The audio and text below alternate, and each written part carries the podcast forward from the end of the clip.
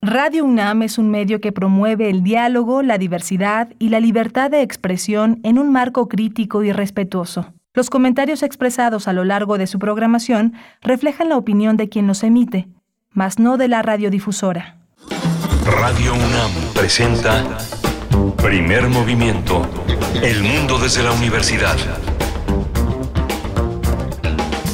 Hola, buenos días. Ya son las 7 de la mañana con 5 minutos en este jueves 23 de marzo. Ya 23 de marzo, otra vez se nos va marzo entre como agua entre los dedos. Eh, eh, estamos aquí en primer movimiento en Radio UNAM, en Adolfo Prieto 133, en la Colonia del Valle.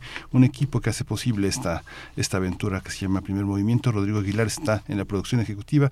Hoy está Andrés Ramírez en los controles técnicos y mi compañera Berenice Camacho en la conducción. Querida Berenice, buenos días. Miguel Ángel Quemain, qué gusto estar contigo. Muy buenos días, 7 con 5 minutos así es, se nos va marzo como agua entre los dedos, pero afortunadamente se acerca el fin de semana, porque bueno, es necesario un intenso fin de semana el pasado, necesitamos descanso o qué dicen ustedes, cuéntenos, redes sociales están ahí para recibir sus comentarios, eh, para darnos los buenos días, arroba P Movimiento en Twitter, Primer Movimiento UNAM en Facebook. Y vamos a iniciar esta mañana, esta mañana de viernes, de, jueves, perdón, esta mañana de jueves estaremos conversando sobre teatro, sobre una propuesta que se presenta en la Teatrería. Se estrena el próximo domingo a las 18 horas. Estará del 26 de marzo al 30 de abril y se trata de El alma también. Vamos a conversar con mm, Sandra Selsweber. Ella es actriz, estudió actuación eh, en, en Zurich y en la Escuela de Actuación Fílmica de Europa. Más tarde se mudó a México, donde cursó distintos talleres en Cazul, por ejemplo.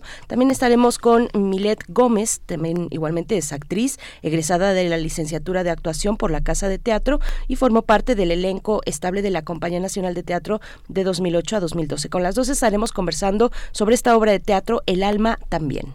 Vamos a tener la presencia de Alfredo Ávila. El doctor Alfredo Ávila es investigador del Instituto de Investigaciones Históricas de la UNAM y todo es historia. Es el tema, es el tema, de, es, el, título de su sección e historia de la historia es el título de su del, del tema que ha elegido para este día. Y una propuesta muy interesante para la nota del día. Vamos a conversar sobre poéticas quirúrgicas. Poéticas quirúrgicas es un conversatorio que va a tener lugar el día de hoy por la tarde a las 18 horas y bueno, muy interesante. Poéticas quirúrgicas, hemos estado conversando ya en otras ocasiones con el profesor Enrique Flores, que desde Etnopoéticas ha realizado un conjunto de pues acercamientos con distintas escritoras, escritores, poetas, todos ellos, y toca el turno de esta propuesta, Poéticas quirúrgicas, para conversar sobre los uh, poetas Bernardo Ortiz de Montellano y Héctor Biel Temperley, que pues vamos a tener la oportunidad oportunidad de escuchar hacia la tarde de esta mañana en el Facebook Live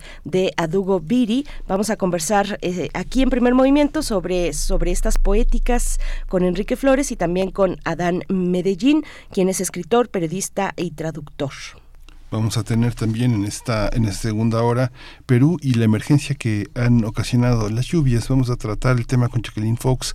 Ella vive allá, es periodista, autora del libro Mecanismos de la Posverdad. Y no se pierdan la poesía necesaria esta mañana para iniciar la tercera hora. Vamos a tener eh, Mundos Posibles este jueves, es jueves de Mundos Posibles. Llega el doctor Alberto Betancourt a hablar de las nuevas barricadas de París. El pueblo francés revive la República y el mundo del trabajo es el tema que he elegido para esta mañana a, pa a partir de la enorme crisis que vive la sociedad francesa en estos días. El doctor Alberto Betancourt es doctor en Historia y profesor de la Facultad de Filosofía y Letras de la UNAM. Y hoy jueves cerramos la emisión con Jacobo Dayan, director de Casa del Centro Cultural Universitario Tlatelolco.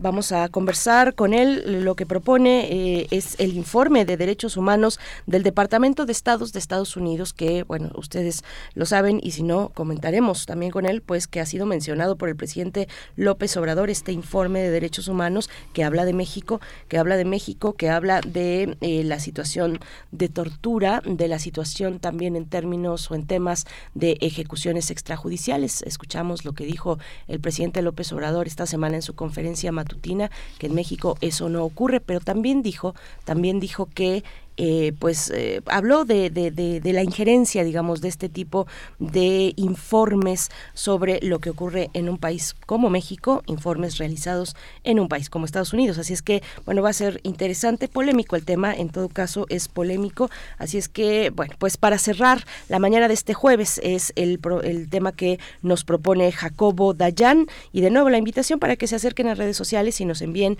sus comentarios, lo que nos quieran enviar, ahí recibido por Tamara Quirós y nosotros vamos a iniciar con música a cargo de Peter Gabriel, esta canción que se titula Salisbury Hill, bueno, para empezar un poquito de buenas este jueves.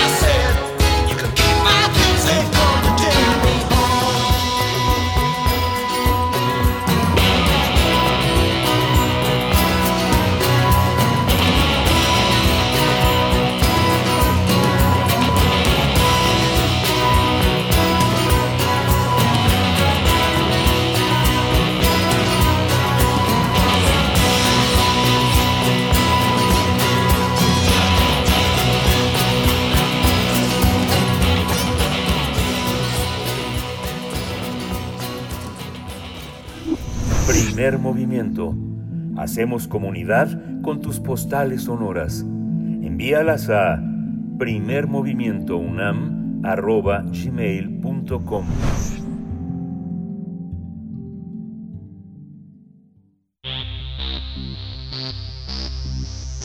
De festivales, ferias y más.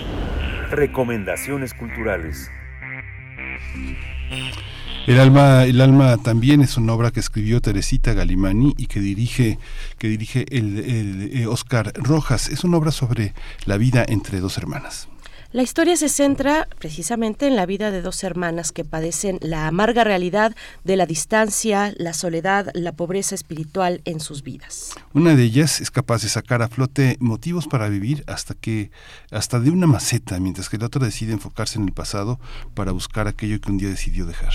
Las protagonistas de El alma también comparten tiempo en la casa que las vio crecer mientras exponen las heridas del pasado y los dramas de su día a día. Oscar, Oscar Rojas, el director de escena, narra que la obra aborda el tema de las relaciones familiares, pero esencialmente se centra en la distancia que se interpone entre las personas que integran una familia.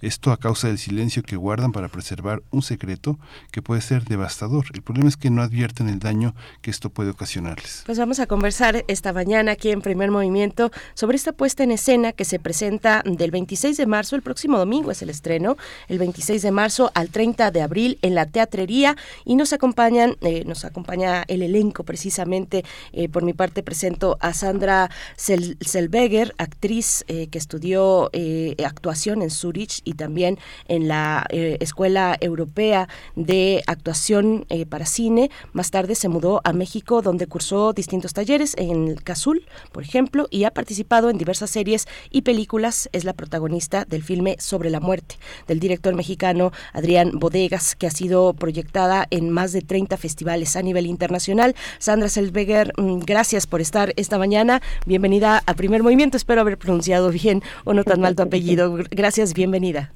Muy buenos días, eh, muchísimas gracias por recibirme y sí, pronunciaste bien. Selbeger, gracias, bienvenida.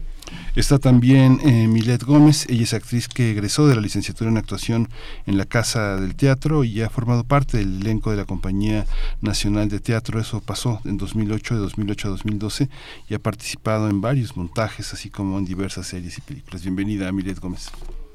Muchísimas gracias, Miguel. Muy buenos días a todos, Berenice, y a todo el auditorio que te escucha y pues muchas gracias por recibirnos aquí en su programa.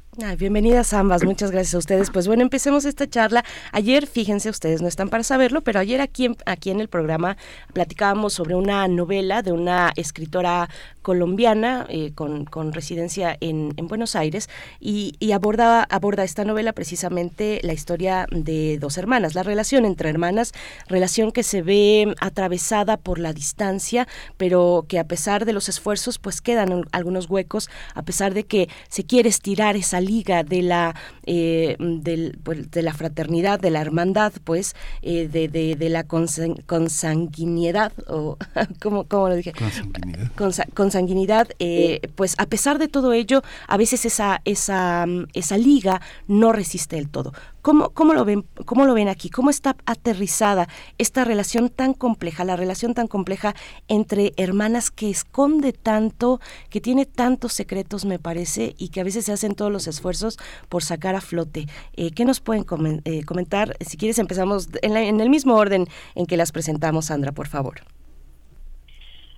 Bueno, este, en este caso, estas hermanas no se vieron durante 20 años y es un tiempo muy largo. Pasan muchísimas cosas entre hermanos, de por sí que a veces siento que hay constelaciones muy, muy extrañas de hermanos. Yo tengo, por ejemplo, dos hermanos mm, que son medios hermanos que están en Suiza, que están en su adolescencia y este a veces si no voy durante un año eh, y llego y los veo, digo, en realidad somos casi extraños y como yo soy la adulta ahí, eh, pues yo soy la que hago el esfuerzo de que nos conozcamos, de que compartamos tiempo, pero en realidad somos unos extraños y tenemos por casualidad el mismo padre.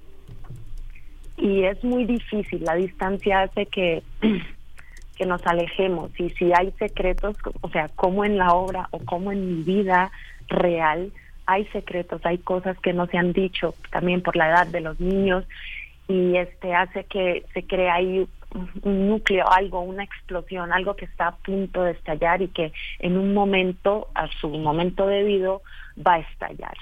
Entonces, como que sí, nosotras, nosotros podemos observar a estas dos hermanas en el momento en el que explota todo esto. Eh, Milet, ¿qué nos puedes contar? Hay secretos, nos dice Sandra Selveger, hay secretos que no se dicen y bueno, no se dicen en muchas ocasiones también para preservar la propia relación entre, entre hermanos, entre hermanas. ¿Qué nos puedes comentar? Sí, bueno, pienso que, esta obra principalmente eh, aborda justo eh, la historia de dos hermanas que tuvieron que separarse justo por tantos secretos y mentiras que existieron en la relación entre los padres. Justo mi personaje, Rocío, decide irse de casa porque ella ya no soportaba una situación que ustedes descubrirán cuando vayan a ver más, una situación que, que ella ya no soportaba y ella decide irse y alejarse del, del, del hogar porque para ella era esto algo muy muy fuerte y, y nunca se lo se lo dice a, a su hermana pequeña, porque aquí cabe señalar que, que hay una gran distancia de años entre la hermana mayor y la hermana menor. la hermana mayor ya es una una joven de como de 18 años mientras la, la, cuando se van y la otra es una pequeña no que se queda que se queda ahí este como sí eh, tal vez Rocío se va como a los 20 años y, y la pequeña se queda como a los 10 años, ¿no? Entonces hay una gran distancia también. Creo que eso entre hermanos crea crea unos huecos. Yo también soy la mayor de una de, de, las hermanas y mis hermanos que son gemelos tienen les llevo 12 años, entonces eh, para mí es muy claro esto, entre ellos hay una relación muy muy cercana y yo con ellos, aunque sean mis hermanos y aunque ahora ya seamos unos adultos, eh, siempre hay una distancia, incluso yo los veo como si fueran mis hijos, este, es, muy curioso, pero pues me tocó el papel de cuidadora, que, es, que es parte también de lo que de lo que descubrimos en esta obra, como los roles que se juegan dentro de la familia, gracias a, pues a la relación de los progenitores, ¿no? Porque creo que esto determina muchísimo eh, cómo vamos nosotros a, comportarnos en la vida ya como adultos cuando nuestra infancia fue trastocada por la relación de, de los padres por diferentes tipos de situaciones, ¿no? Es difícil soportar la idea de que dos hermanos, eh, la que la consanguinidad no se, no, se supere en el sentido en el que pareciera que estamos obligados a cumplir un mandato de, de como de fraternidad, de, de fratría. Pero aquí, ¿cómo, cómo, cómo, cómo observan ustedes el desarrollo, eh, el desarrollo del tema, el desarrollo del problema? En realidad, ¿son hermanas que, eh, a pesar de todo, mantienen el vínculo, Sandra? No, no, yo diría que no. O sea, yo diría que tratan de, de repararlo. No sé si lo logran al final, no lo sé, y, pero lo intentan, lo intentan, porque justamente esto de que aunque estamos como un poquito obligados, porque como nos crían creando, creyendo que tenemos que eh, adorar a la familia sobre todo y comparto hasta cierto punto. Eh, creo que si fueran dos extrañas, pues ya jamás se hablarían más, pero como son hermanas, se van a dar una segunda oportunidad. Es como si uno ya estuviera casado y no solamente de novios, que uno quizás ya dice, bueno, cortamos, sino no, ya estamos casados, ya tenemos un matrimonio, nos vamos a dar otra oportunidad. Yo lo veo así. Esta, digamos, hay elementos en la obra que no podemos spoilearlos porque ustedes consideran o la dirección considera que se tienen que mantener eh, eh, como atractivo para quienes vean la obra. Pero en esta, eh, en, una propuesta actoral a dos, Milet, ¿cómo, cómo, cómo, cómo se trabaja? Las, las dos son actrices experimentadas. ¿Cómo, ¿Cómo se interactúa en ese sentido? ¿Qué se le ofrece al público como una posibilidad de, de identificarse con ustedes? Bueno, sí, Sí, Miguel, fíjate que hay creo que hay temáticas universales dentro de la propuesta de, nuestra dramaturga Teresita Galimani, que, que son temáticas con las que los espectadores se van a ver absolutamente identificados y creo que por eso la puesta en escena es, muy atractiva y, muy entrañable, sobre todo porque creo que todos tenemos hermanos o relaciones familiares que se han fracturado por el paso del tiempo, eso por un lado. Hay secretos en la en la en la vida de todas las familias, en las estructuras familiares siempre hay secretos que, que, quedaron enterrados, pero que determinaron nuestro destino, a veces aún sin saberlo. Y hay eh, historias que se dijeron, pero que también lastimaron y, y diseñaron para ese nuestro destino. Hay repetición de patrones, yo creo que todos nos podemos ver identificados de saber cómo inconsciente o conscientemente repetimos estas estructuras psíquicas y emocionales eh, a veces sin quererlo y, a veces eh, queriéndolo, pero pero no siendo consciente del todo. Eh, también hay este este deseo, como bien lo decía Sandra, de, reparar, de, reestructurar esos lazos que, a veces, aunque son endebles, son tan invisibles y tan profundos. Yo, yo creo que haber estado en un mismo vientre materno, creo que es una experiencia metafísica desde mi punto de vista que, que justo hace que esos lazos tan poderosos y tan invisibles sean hasta cierto punto eh, indestructibles, porque aunque te enojes con los hermanos o aunque mantengas esa distancia, sabes que tienes a un ser ahí que estuvo en ese mismo seno y que y que perteneció a ese mismo lugar donde fueron creados. Creo que también hay, hay este, esta parte de reconocerse en el otro y también de desconocerse en el otro. Que a veces somos tan distintos, tan eh, diferentes, tan llenos de, de, cosas opuestas, que en este caso las hermanas son tan diferentes. Justo una es la busca, mi personaje, Rocío, es la que busca salir, la buscadora de mundos nuevos, viajera por todo el mundo.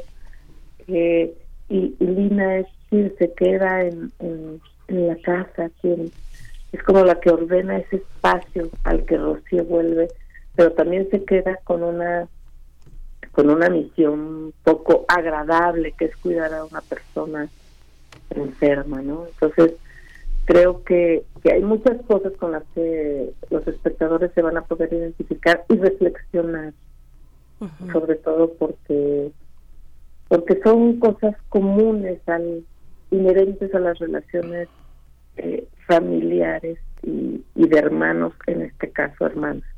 Sí, son, son experiencias de, de, todos los días o que vamos cargando, que están ahí a fuego eh, y que son bien íntimas, muy, muy, muy poderosas, muy fuertes. Eh, Sandra, ¿cómo, ¿qué nos puedes comentar tú? ¿Cómo acomodarías tú esta historia en el, en el contexto actual? Me llama la atención, vuelvo al punto que han tocado las dos y que tú empezaste a mencionar, el de adorar a la familia ante todo. Y yo me quedé pensando, eh, Sandra, que, eh, por ejemplo, hoy las jóvenes que, que se mm, asumen feministas, por ejemplo, cuando salen a las calles, cuando salen a marchar, llevan, algunas de ellas llevan carteles diciendo que ya no se debe eh, proteger más en un secreto familiar a, la, a, los familiares que han, que han agredido ¿no? sexualmente a alguna, alguna de las integrantes de la familia. Eh, ellas con es, es, algo bien duro, es algo bien difícil. Y, llegar a la Navidad, por ejemplo, no, llegar a, las fiestas de Navidad y confrontar a un agresor en la familia, digo, ya sé, este es un tema aparte, lo estoy poniendo solamente como un ejemplo de hasta dónde resiste, hasta dónde se puede adorar a la familia por sobre todas las cosas. Y qué pasa en esta historia, en el alma también, en esta puesta en escena, cómo cómo la pones tú, digamos, cómo acomodas esta historia en el contexto que está en los en el contexto contexto, digamos, en lo general eh, que estamos viviendo actualmente, con distancias, ¿no? Cada quien metido en su propia historia, en su propia vida, siempre a las prisas. ¿Qué nos puedes comentar, Sandra? Bueno, primero que todo pienso que son tiempos muy buenos para eh, para la salud mental en general. O sea, estamos hablando cada vez más de eso y nos estamos dando cuenta que no tenemos que aceptar todo lo que nos hacen, o sea, ni un familiar, ni, ni nadie, ¿no? Ni en, ni en lo profesional, ni nada. Entonces, eh, siento que ahora lo que mencionaste de, de las mujeres que tienen que enfrentar a un agresor, o sea, no me imagino una situación de esas, no creo que, que sería capaz y ojalá que pocas mujeres tengan que pasar por esa situación de enfrentar a su agresor en, en la misma familia y lamentablemente es eh, casi siempre así que el agresor se encuentra en la familia. Este, yo personalmente pienso que no se tiene que tolerar todo lo que lo que la familia te hace, el daño que te hace eh, la familia, pero eso me tomó tiempo también entenderlo porque es que crecemos así, idealizamos el concepto familiar, que se me hace también algo muy bonito. Yo durante muchos años idealicé eh, mi familia y, este ahora también la idealizo, estoy muy feliz, muy contenta en mi, mi, concepto familiar, pero pues eh, reconozco los errores míos y, y, y de los otros. En este caso, este es bastante complicado porque es que 20 años son muchísimo. Y dos hermanas que crecen juntas, este, creo que tienen un lazo muy, muy profundo. Y si sobre todo la hermana mayor, o sea, si le lleva años de diferencia, pues también hay una relación ahí como maternal. Cuando esta persona se va y deja a la otra a cargo de la familia o de la mamá que estaba enferma en este caso, este siento que hay mucho daño de por medio. Y, y bueno, como te digo, pues sí, se puede se puede perdonar, pero no sé si se pueda olvidar. Sí, estoy, estoy de acuerdo, Sandra. Eh, eh, Milet, y bueno, no siempre la persona más... Bueno, siempre hay alguien que pone más empeño. ¿no? En jalar la relación, en echarla a andar. Siempre hay alguien que está eh, tal vez incluso guardando cosas para que lo demás salga a flote. ¿no? Para, para no romper, para no reventar. Y no necesariamente siempre es la persona adulta o la más grande, pues, ¿no? No, necesariamente son los años, sino son las circunstancias. El caso de Lina, ¿no? Lina que aguanta, que ordena eh, eh, y, que, y que bueno, ya veremos, ya veremos en el estreno, pero que recibe, me estoy imaginando a Rocío. A ver, cuéntanos un poquito de esto, de esta tensión, ¿no? De a quién le toca qué cosa en una relación como esta. Sí, bueno, digo, como tú dices, sin, sin, spoilear este, un poco, creo que pues Rocío justo regresa después de andar errante por 20 años, porque también creo que es, eh, es un momento para ella, que ya lo descubrieron en una obra trascendental, le sucede algo realmente fuerte para ella, eh, decide regresar al origen, porque creo que a veces en el origen es donde uno resuelve muchas de, de los de los traumas, muchos de los de las situaciones actuales y regresar al origen es este regresar a ti mismo, porque justo este personaje de Rocío es una vagabunda del mundo que pues que se, que está evadiendo todo este tiempo su, realidad. Entonces regresa al origen eh, también para buscar refugio de alguna manera en esa en esa casa, en ese símbolo que representaba la, la madre y el padre. Y, y claro que cuando llega, pues hay una tensión muy fuerte entre estos personajes, porque eh, además la, la, la dramaturga nos, nos lo presenta muy claro desde el principio. Lina va con todo y, y le empieza a decir este, todas las cosas que, que, que Rocío realmente no quiere escuchar. Y, y ella trata incluso en la puesta nacional de seguir evadiendo hasta que las propias eh, circunstancias de, la situación de esta tensión que se genera entre ellas hace que, que necesariamente se tenga que destapar la olla y, y abrir esas heridas que no se querían que no se querían tocar. Entonces creo que la obra ayer eh, tuvimos una una rueda de prensa eh, y, y nos decía una de las periodistas que se percibía demasiada atención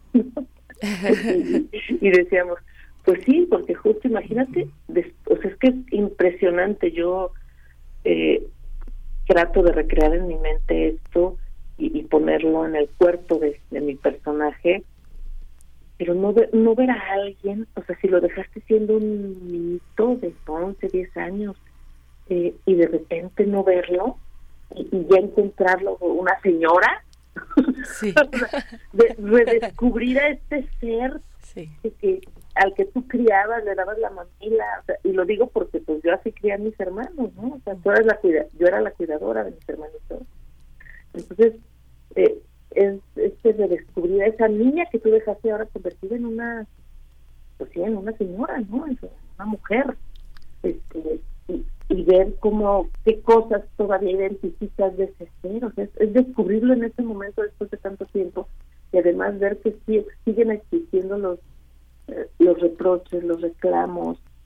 Y, y, justo como Rocío, para ella es imprescindible estar en ese espacio ahora por lo que le sucedió, eh, cómo sortear todos los obstáculos para lograr entablar primeramente una conversación con esta hermana que está cerrada en banda, lograr abrir un poco el corazón de su hermana para que empiece a entender su historia, ¿no?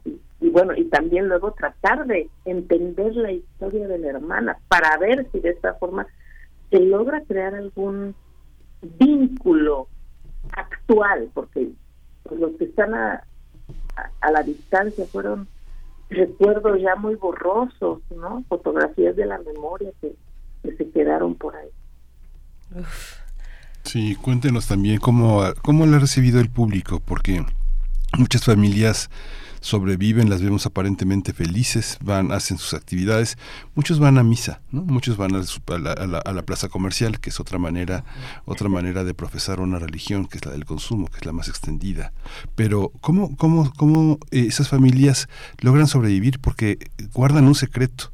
En cuanto el secreto se devela y están obligados a tomar posición, la familia se rompe porque empiezan los reproches de por qué, por qué dejaste que esto sucediera, por qué permitiste que pasaran por encima de mí sin, sin hacer nada.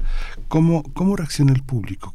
¿Qué respuestas han tenido que como actrices y como, como actrices, como artistas, les han significado cosas importantes, Milet?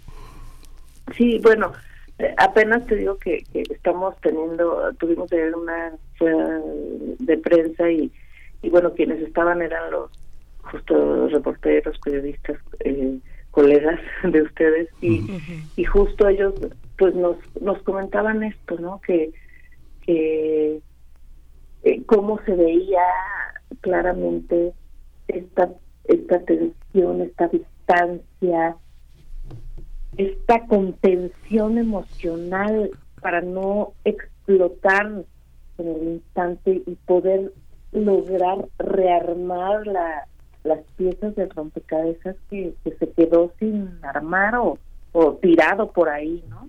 tirado por ahí en el, en el hogar y, y, y, justo nos, pues nos, nos comentaron que, les parecía algo muy muy poderoso y que como espectadores les, les generaba mucha curiosidad descubrir el, el universo de cada una de estas hermanas, así como, como muchas reflexiones sobre, sobre sus propias relaciones con, con hermanos o incluso con familiares. Entonces, eh, hasta ahorita es la, la, la, los comentarios que, que hemos tenido y, ya este 26 de marzo que estrenemos, pues sabremos cómo puede impactar eh, a nuestros espectadores de una manera más concreta, yo pienso que, si a mí como, como mujer y como actriz el texto de, de, nuestra dramaturga Teresita Galimani me, me, me tocó el alma también, como dice el título, eh, yo creo que también a los espectadores, sin lugar a dudas, les va a tocar el alma porque como les decía hace el principio, son temas universales, son temas que todos vivimos. Y yo creo que nos va a llevar a todos los espectadores a nos va a llevar a una reflexión sobre sí mismos, porque yo me preguntaban que si había alguna enseñanza, y yo decía, no, pues esta obra para nada es, es didáctica, ¿no? No pretende aleccionar ni enseñar nada, simplemente es exponer estas realidades que a veces nos cuesta ver. De hecho, otro periodista me decía que, que son, es poca la dramaturgia que existe alrededor de relaciones de, entre hermanas, y es cierto, a nivel teatral, se exploran poco las relaciones entre hermanas, además de, de madre e hijo, de, de parejas, de la propia familia en general, pero así como tan puntualmente, por eso también nos interesó mucho mucho este texto, ¿no? Entonces creo que van a van a encontrar muchas cosas y por favor pásenos el título de esta novela de, de que, que, tuvieron ayer oportunidad de leer porque me encantaría leerla esta novela colombiana que, que decías Berenice al principio. Sí, claro, la encomienda. La encomienda de Margarita García Roballo está en anagrama, eh, imperdible, y es además muy breve, te, te la avientas rapidísimo. Ah, padrísimo. Sí, para para seguir indagando en estos universos, porque ya sabes tú que, que, a nosotros como, como actrices o actores siempre leer este, literatura que, que abunde sobre los temas que estamos experimentando en la ficción, pues nos nutre mucho el imaginario y, el alma. Les va a encantar, entonces, les va a encantar. Pues ahí está Chekhov, nada menos, y está Shakespeare con el Rey Lear y las tres hermanas, que esa, esa, ese, ese, ese, legado que ya es, es, es, inmortal y están contenidas como, como pasa con la narrativa actual, todas las novelas que se escriben y se escribirán están contenidas en el Quijote. Pero bueno, Sandra, hay una, hay, hay, una, hay una parte que tiene que ver con que eh, la construcción del secreto es distinto. Yo pienso, es un punto de vista personal, pero eh, entre los secretos que guardan los hombres y las mujeres. La lucha de las mujeres nos ha enseñado que eh, las víctimas se avergüenzan de haber sido ultrajadas ¿no? Es algo, es algo en, de distintas maneras. Eh, eh, eh, el ultraje, la agresión está en la elección, la exclusión del lugar que ocupan en la familia, en la escuela, en el trabajo, los, salarios, pero en la familia también hay una, hay una parte en la que pareciera que hermanos y padres victimizan y, y hacen, convierten en víctimas a las mujeres, a las mujeres por el hecho de ser mujeres. Es una parte que forma parte de la cultura, es la estructura patriarcal que hace que las hijas sean menos que los hijos. ¿De qué se avergüenza una, una, una mujer en el seno de la familia? ¿Qué es lo que le da pena a una mujer que sepan los demás? que la maltraten, que le griten, que abusen. ¿Qué es lo que a una mujer en la situación en la que están estos dos personajes este, le impide salir al mundo a gritar su verdad? Bueno, en, e, en, este, en esta obra eh, creo que Lina tiene mucho que gritar, tiene mucho que ha callado durante muchos años porque tampoco tenía quien decírselo. Este, se avergüenza quizás de no haber eh, tomado acción.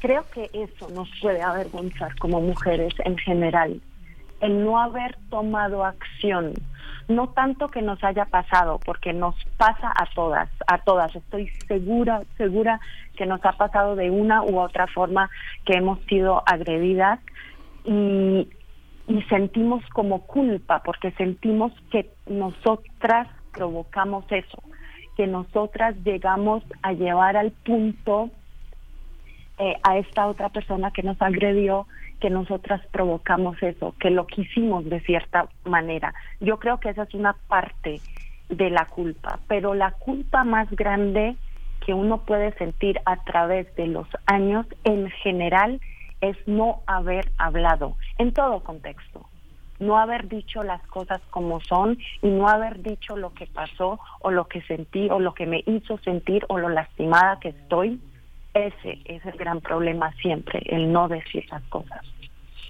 Sandra, estoy de acuerdo contigo. Yo creo que a todas nos ha pasado. No todas están eh, preparadas para decirlo y eso pues también hay que entenderlo.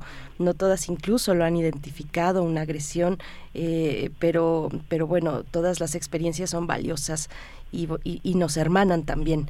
Eh, Sandra, muchas gracias. Eh, ya para, para cerrar la conversación que ha estado muy buena, de pronto se me puso chinita la piel también. Eh, hay que ir al teatro, hay que ir a la teatrería. Milet, te pediría que pues nos des las coordenadas, horarios, hasta cuándo está esta temporada y el costo también de taquilla. Sí, claro que sí. Bueno, vamos a estar, estrenamos este domingo 26 a las 6 de la tarde. Eh, todavía hay eh, boletos disponibles. Si gustan acompañarnos en el estreno, sería fantástico. A las 6 de la tarde en la teatrería, que está ubicada en Tabasco 152, en la colonia Roma. Eh, obviamente hay los, los, los descuentos tradicionales para estudiantes, INAPAM, eh, por supuesto y también para los vecinos de la colonia Roma que, que por ahí pueden presentar su, credencial y, les hacen un descuento a la teatrería para pues, justo para fomentar también que, que el barrio que la, la colonia este vaya vaya al teatro. Vamos a estar del 26 de marzo todos los domingos a las 6 de la tarde hasta el 30 de abril. Es por ahora una una temporada corta seis funciones eh, y nos encantaría de verdad que nos acompañaran a, ahorita los los radioescuchas que tuvieron oportunidad de, de atender esta este conversatorio tan lindo. Eh, por favor acompáñenos se van a van a pasar un momento muy entrañable y, y de mucha reflexión. Creo que se van a ir con con muchos regalos en su alma también Por supuesto, pues, pues muchas gracias. El alma también en la teatrería a partir de este domingo 26 de marzo, 18 horas y hasta el 30 de abril. www.lateatrería.com. Ahí van a encontrar más información. Gracias, gracias a ambas, Milet Gómez, eh, Sandra Selveger, por, por esta charla. Pues sí, eso, eh, intensa, entrañable también. Y nos vemos en el teatro. Muchas gracias. Nos esperamos, Miguel, muchas gracias por tu tiempo. Muchas gracias a ustedes. Vamos a ir con música, vamos a escuchar de Génesis, eso es todo.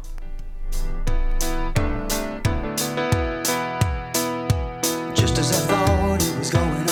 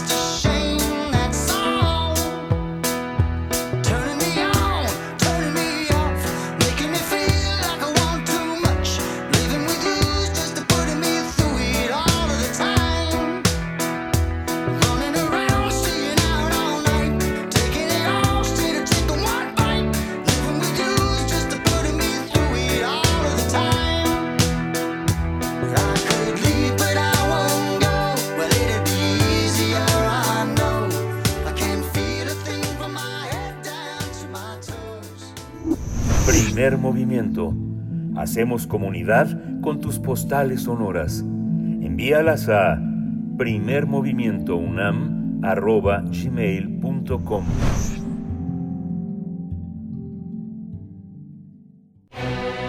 Todo es historia.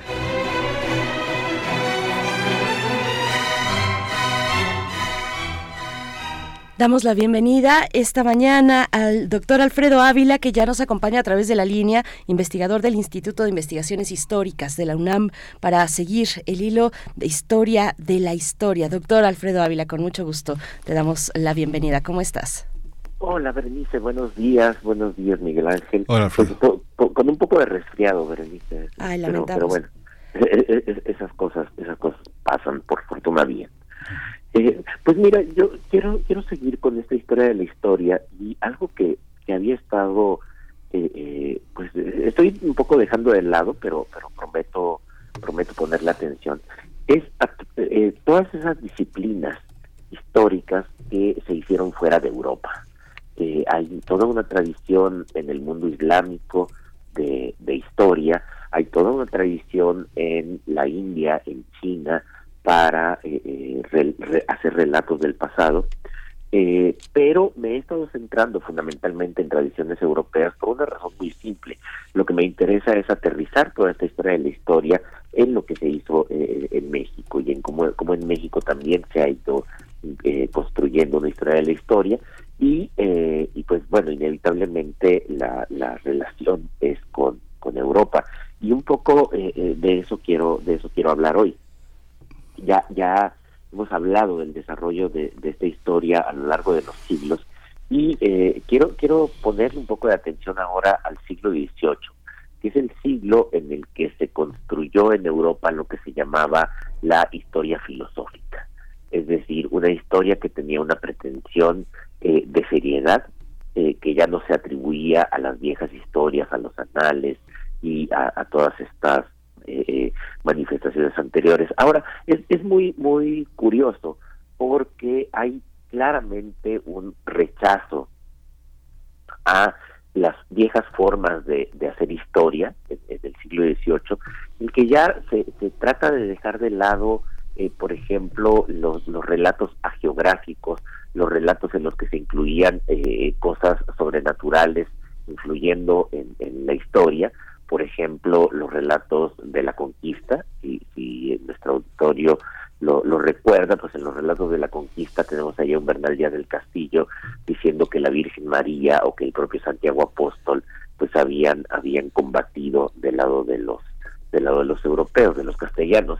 Pues bueno, ya la historia, la historia filosófica deja de lado ese tipo de referencias y también tiene una especie de rechazo a la historia de los grandes hombres, a la historia de los reyes, a la historia de los de, los poderosos, de los militares. Y sin embargo, esta, esta, eh, eh, este rechazo a la vieja historia, pues no se cumple del todo. Estoy pensando, por ejemplo, en Voltaire, eh, en Voltaire que en, algunos de sus de, sus escritos, pues deja plasmado que más que estudiar a los reyes, pues había que estudiar eh, a, a, las personas, al, clima incluso, eh, eh, las culturas, pero, pero el propio Voltaire tiene uno de sus libros de historia más, más importantes, es El siglo de Luis XIV. Y, y el siglo es, una, ciertamente es una historia como la que quería Voltaire, es decir, es una historia en la que hay en la que hay referencias a eh, eh, aspectos culturales no solo de Francia, sino de toda Europa, incluso del norte de África y del Medio y del Medio Oriente, pero el eje es el monarca francés, el, eje es el rey Sol, entonces eh, de cualquier manera allí se, el propio Voltaire caía en lo que en lo que criticaba.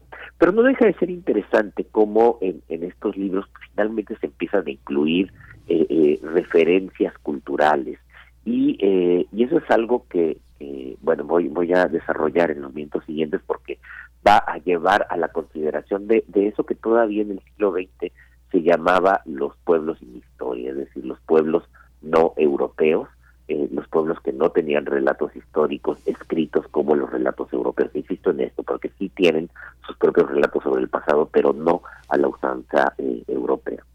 Eh, eh, tendría que empezar, por supuesto, con, con un autor muy importante, eh, muy importante también para la tradición historiográfica mexicana, que es Jean Batista Vico, eh, este napolitano, profesor de, de, jurisprudencia y de retórica en la Universidad de, de Nápoles, que publicó un esbozo para una ciencia nueva, por allá por el lejano 1725, eh, un, un texto en el que desarrollaba toda una filosofía de la historia semicíclica.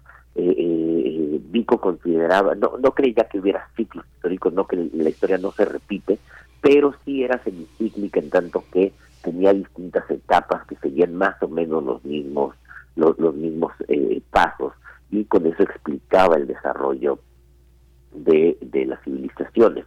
Eh, Vico propuso que la, la, existencia de una era de dioses, una era en la que el relato sobre el pasado es un relato mítico, eh, fabuloso, una era de héroes, también es, un, es una época muy, en, la que el sobre el pasado es legendario, es la época de las leyendas, y una época de hombres, así le llamaba, por supuesto, que ya presenta un, relato historiográfico más, moderno.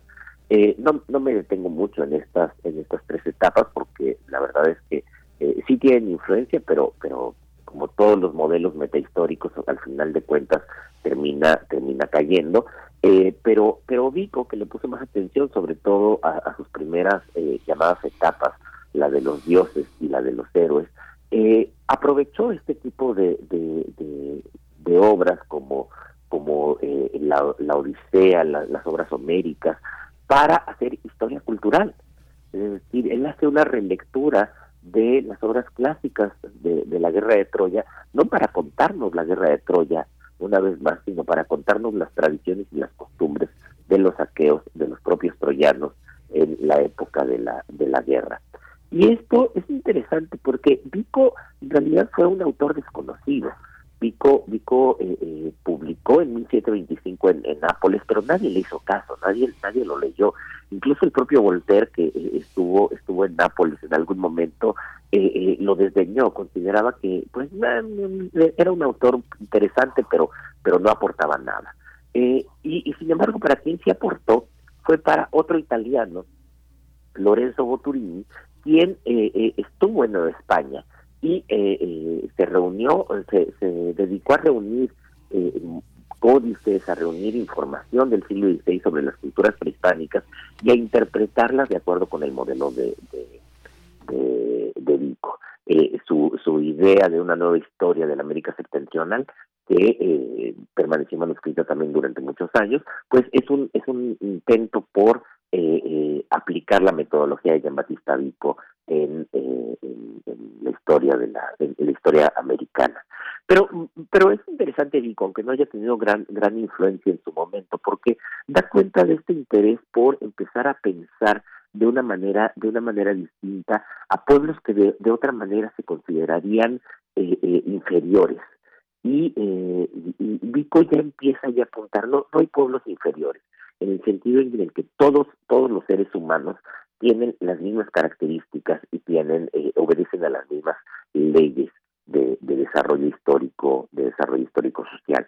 Esto se ve todavía más claro en una obra que hoy es poco conocida de Bernard Picard y de Jean-Frédéric Bernard, eh, que se llamaba Ceremonias religiosas del mundo, que se publicó eh, también por los mismos por los mismos años del siglo XVIII, en el que los autores no escribían propiamente historia, de hecho ninguno de los dos autores era propiamente un académico o, un letrado, sino que los dos eran más bien libreros, eran eran hombres de, de, producción editorial. Pero pero elaboraron este libro sobre las ceremonias religiosas del mundo con un afán claramente relativista claramente diciéndole a sus lectores, bueno, vean esto que estas religiones en China, pues eh, son muy parecidas a las religiones cristianas de, Europa. Eh, y, esto terminó eh, relativizando y terminó mostrando además que todas, o, desde su punto de vista, todas las tradiciones religiosas tenían elementos comunes, tenían elementos comunes que hablaban de esa unicidad del género humano, como, como los seres humanos, pues en el fondo se comportan, se comportan igual y eh, aunque tengan aunque tengan algunas algunas diferencias. Y eh, eh, y esto condujo particularmente a los estudiosos sobre América para explicar qué pasaba en, América por qué en, por qué América tenía una historia diferente de la, de la historia europea si se suponía que en principio todos los seres humanos pues estaban sujetos a las mismas a las mismas leyes a las mismas leyes de desarrollo social e histórico. Y aquí viene, viene, eh, un, relato muy interesante que podemos eh, ver, por ejemplo, en autores como Robertson, quien publicó eh, una historia, una historia de América, o en, autores como Cornelius de Poe o como el Conde de Buffon, que también se habían interesado en América y que todos estos tienen en común eh, una interpretación volteriana de la historia de América. Y lo que ellos decían es que en América efectivamente pues los seres humanos eran iguales que, los europeos, pero el clima, la teoría de los climas tan de Voltaire, que eh, eh, los climas hacían que fueran distintos. Y entonces decía el conde de, de Buffon, como en, en América, pues los caballos eran más pequeños, aunque eran caballos llevados de Europa, eran más pequeños, porque eh, las condiciones climáticas y la alimentación no eran no eran adecuadas, incluso la gente decía era más pequeña, y, ellos plantean la idea de una degeneración, de cómo hay una degeneración de la especie humana en ciertos climas se trata, por supuesto, de una visión tremendamente racista que eh, tiempo después combatiría Francisco Javier Clavijero, pero eh, ya con otra con otra tradición en la mano, que es la tradición más romántica, que por entonces también empezaba a construirse en Europa eh, y, y de la cual, pues, yo creo que tendré que hablar eh, dentro de 15 días porque hoy hoy se me ha acabado muy rápido. se acaba el tiempo rápido. Te lo acabas, Alfredo Ávila, así que siempre es muy interesante sentir cómo se acaba el, el, tiempo con un, con un gran maestro como lo eres tú. Muchas gracias. Nos escuchamos en 15 días, Alfredo. Claro que sí, gracias. A ti, Alfredo. Hasta pronto, mejórate, Alfredo Ávila. Nosotros vamos al corte, 7 con 59 minutos, volvemos en un segundo.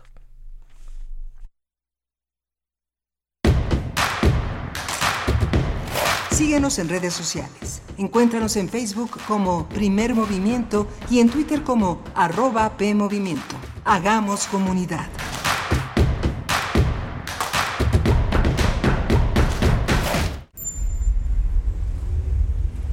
XEUN 96.1 de frecuencia modulada. 860 de amplitud modulada.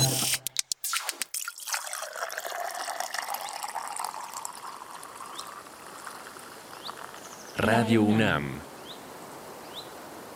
Experiencia sonora.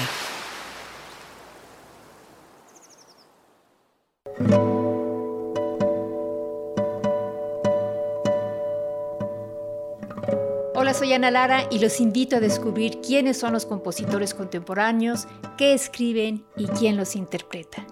La cita es todos los miércoles a las 18 horas en Nació una nueva música, por supuesto en Radio UNAM 96.1 FM, Experiencia Sonora.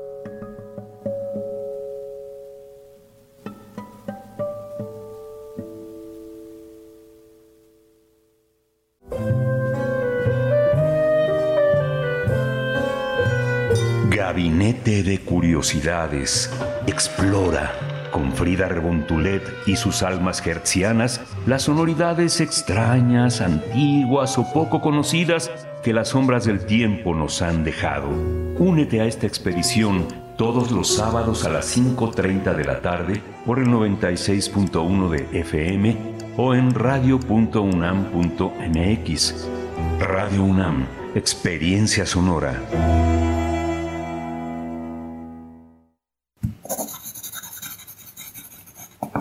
Libro no termina con el punto final.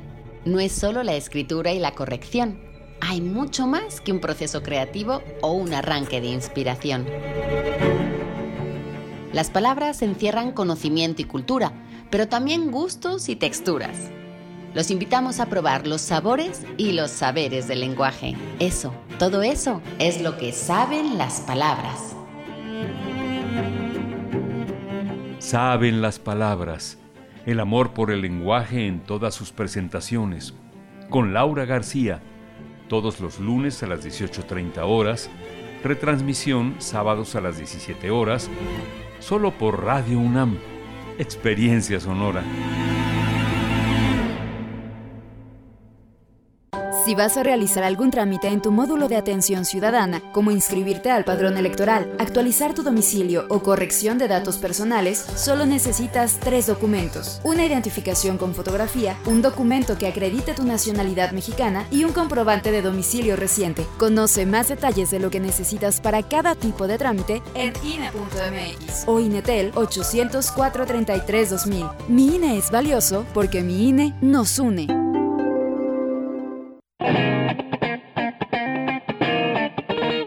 Este es el sitio donde se intersecta toda la música.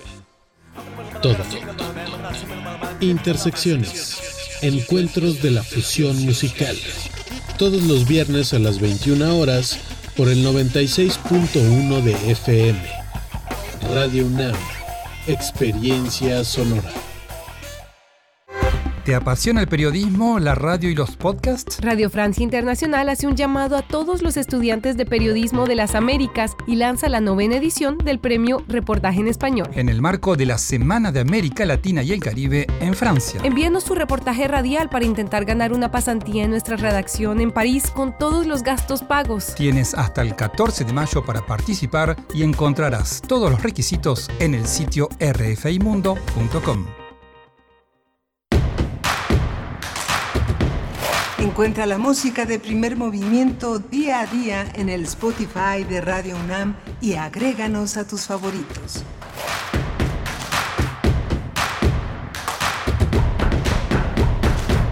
Muy buenos días, estamos de vuelta.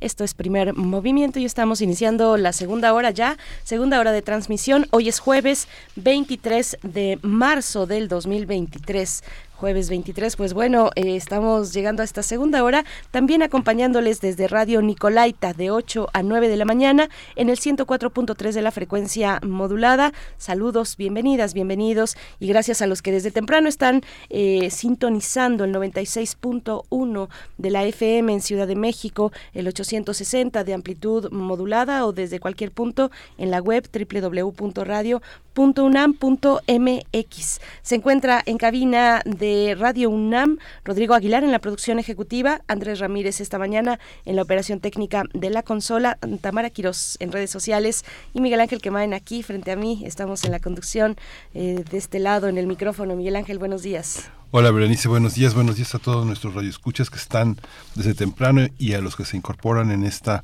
en este momento junto con la radio Nicolaita allá en Morelia, Michoacán.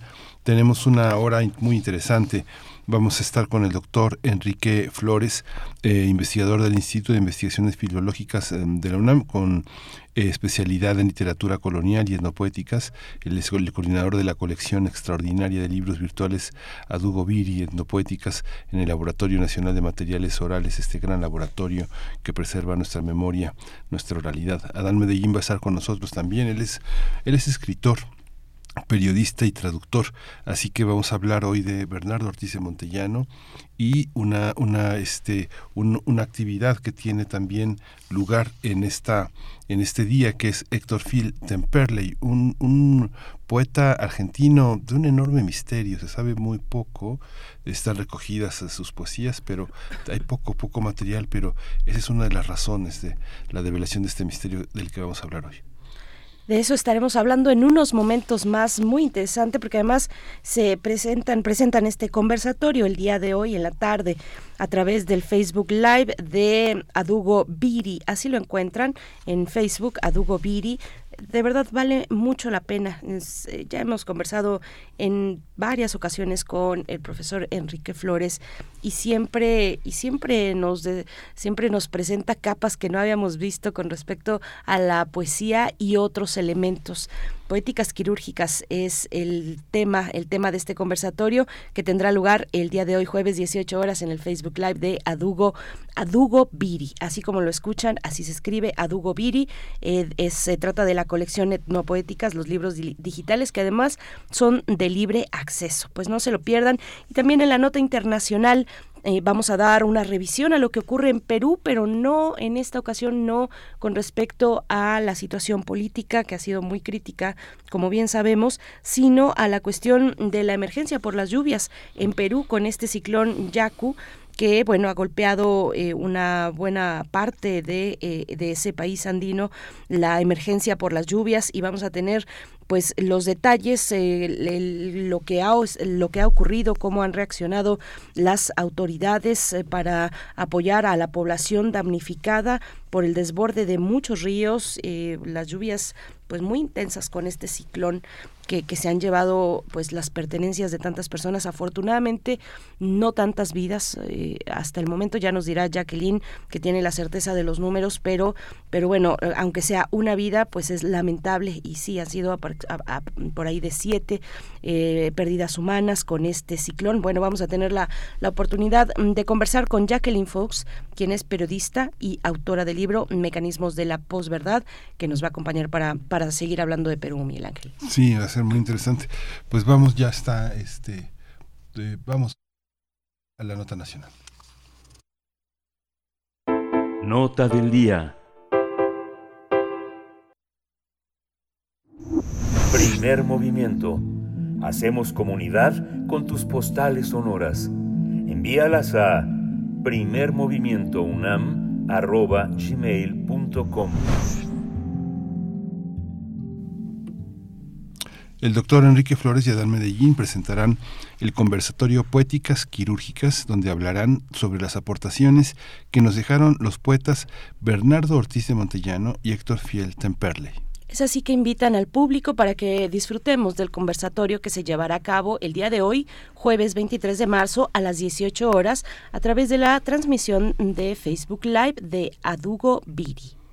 Hay que recordar que el poeta Bernardo Ortiz de Montellano nació en México en la Ciudad de México en 1899 y se dedicó a cultivar la poesía, el ensayo, el campo de, eh, de, la narrativa y el teatro. También ejerció como editor en varios medios impresos. Su obra en este rubro puede dividirse en tres etapas. Una inicial que estuvo marcada por las obras Avidez, El trompo de siete colores y Red, y su etapa de madurez estuvo integrada por dos libros, Sueños y Muerte de, eh, y Muerte de, ciel, de Cielo Azul, mientras que su última producción abarcó Hipnos y Libro de Lázaro, que apareció de manera póstuma.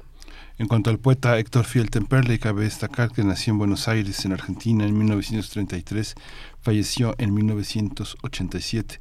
Es considerado un autor de culto, reivindicado por muchos autores jóvenes de habla hispana y entre sus libros destacan El Nadador, Plaza Batallón 40 o Legión Extranjera. Sin embargo, su biografía está poco documentada, pues además solo, solo concedió una entrevista en vida el mismo año de su fallecimiento justamente vamos a hablar con esta con este con este dúo que voy a presentar eh, por mi parte Adán Medellín él es escritor él es autor de cinco libros de cuentos una novela un ensayo y una traducción conjunta de poesía.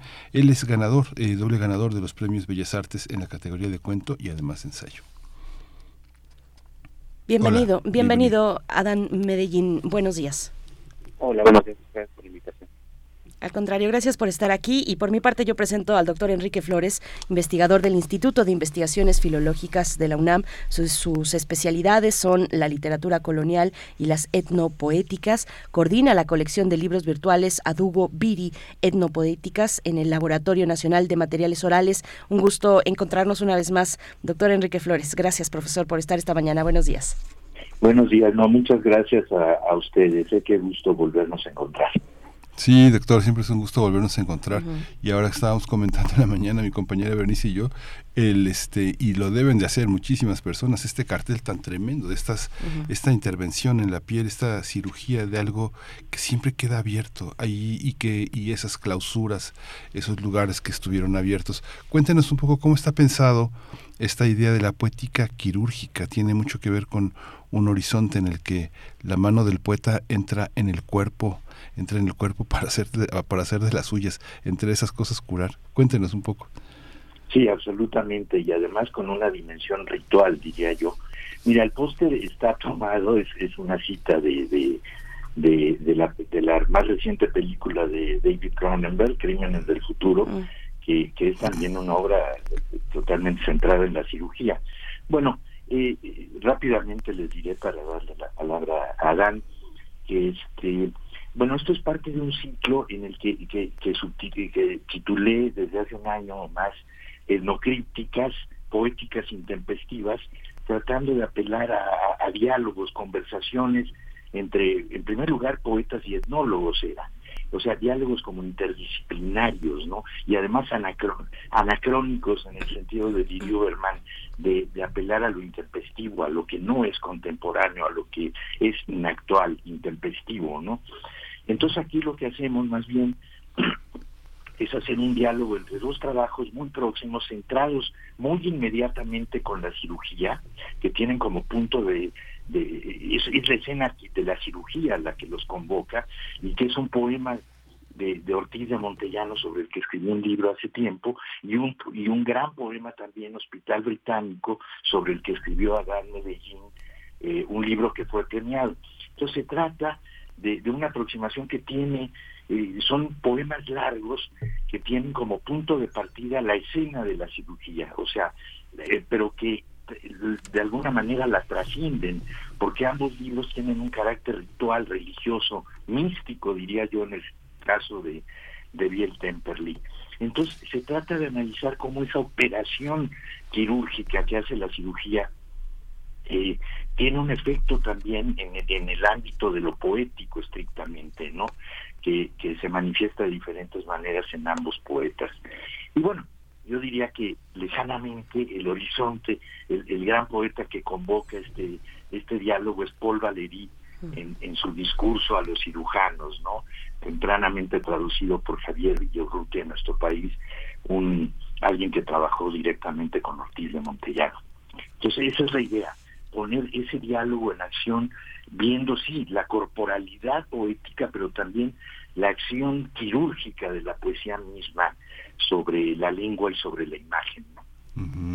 Esta, esta, esta, cuéntanos, Adán, cómo, cómo surgió esta aproximación que has hecho a la, a la poesía y que ahora eh, te aproximas de esta manera junto con el doctor Enrique Flores a dos poetas tan herméticos, ¿no? Ortiz de Montellano realmente tiene una obra breve, tal vez eh, con todo y que hizo una labor muy importante como editor en los contemporáneos, tal vez sacrificó mucho de su propio trabajo dedicándose a la edición, a, las a la administración pública, vivió poco, vivió 50 años, ¿no? Cuéntanos, Adán. Claro, bueno, eh, muchas gracias también al doctor Enrique Flores por la invitación.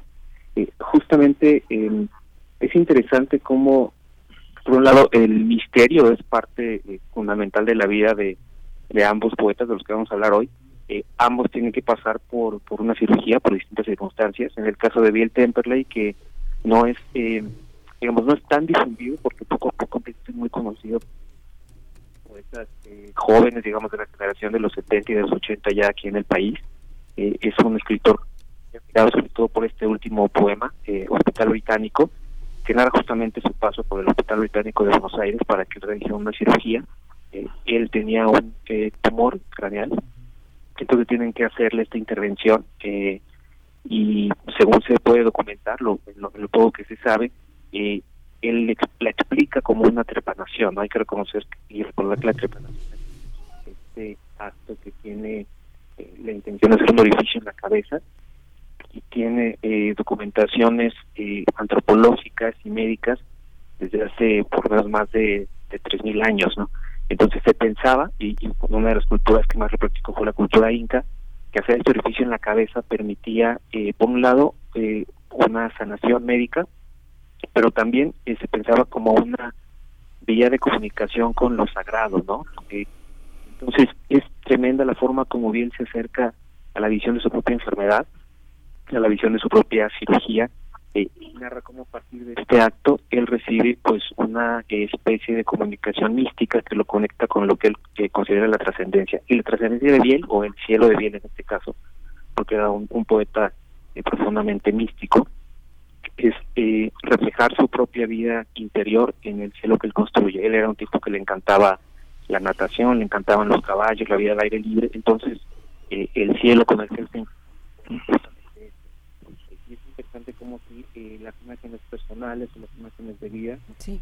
Eh, Adán, perdón, te estamos, te estamos, disculpa que te interrumpa así abruptamente, Adán, te estamos perdiendo un poco en la comunicación, así es que vamos a regresar, eh, a regresar tu, tu, tu canal con, con, con, la producción para que podamos estabilizar eh, y escuchar bien eh, en adelante contigo. Nos quedamos ahí en ese punto con, con, esta participación de Adán y, y volvemos, doctor Enrique Flores, contigo. Yo estoy tratando de descifrar, eh, de descifrar con mucho esfuerzo, la verdad, debo decirlo, porque ah, ya está, ya está en la línea. Entonces, si, si les parece bien, volvemos a Dan, por favor, para que retomes el hilo de lo que nos estabas comentando sobre estos poetas, sobre el trabajo de Héctor Biel eh, Temperley, eh, sobre este, pues este, este escritor de culto y lo que representa, lo que está significando en esta cuestión mm, quirúrgica de la, de la poesía.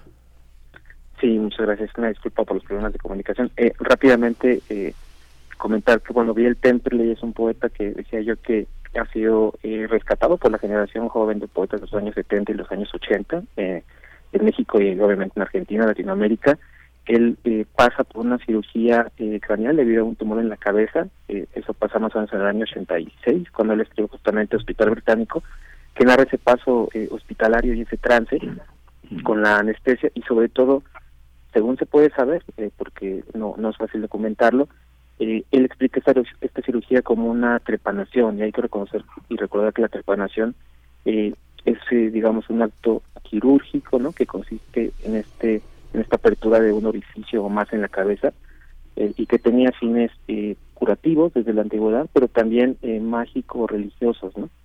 Entonces, eh, a partir de, ese acto, él, digamos que se encuentra con lo que considera la trascendencia o el cielo para él. Y él era un poeta profundamente místico y religioso, y entonces él documenta ese paso y ese cruce, digamos, al otro mundo, en este poema eh, maravilloso y, bastante delirante que es Hospital Británico. Y él lo va a documentar a partir de sus imágenes personales, las cosas que para él se formaban los puntos más eh, importantes y relevantes de su vida. Él era un gran amante de la natación, de los caballos, de la vida al aire libre, de las caminatas, y entonces el cielo que él va a reflejar en esta, en esta poesía eh, va a estar justamente alimentado por estos elementos, además de el elemento de, de su madre recientemente fallecida, y va justamente a realizar algunas, eh, digamos, eh, acciones quirúrgicas sobre su propia poesía. Y él va a rescatar fragmentos eh, de sus poemas y de sus poemarios anteriores y los va a integrar, digamos, en un cuerpo nuevo, como si fuera él básicamente también un poeta cirujano,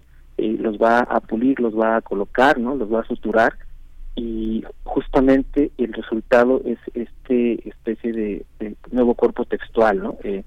sanado, eh, actualizado, pero también eh, atravesado por, eh, por el dolor, por el miedo, por la trascendencia, por la herida, que va a dar como origen Hospital Británico. Por eso es un texto muy interesante de, resaltar y de comentar en este ciclo de poéticas quirúrgicas, porque al final hace justamente, digamos, una imagen textual, ¿no? que al mismo tiempo transforma algo que era un discurso en un, digamos, un acto poético tremendamente eh, atravesado por lo corporal, eh, por lo místico y obviamente por lo poético.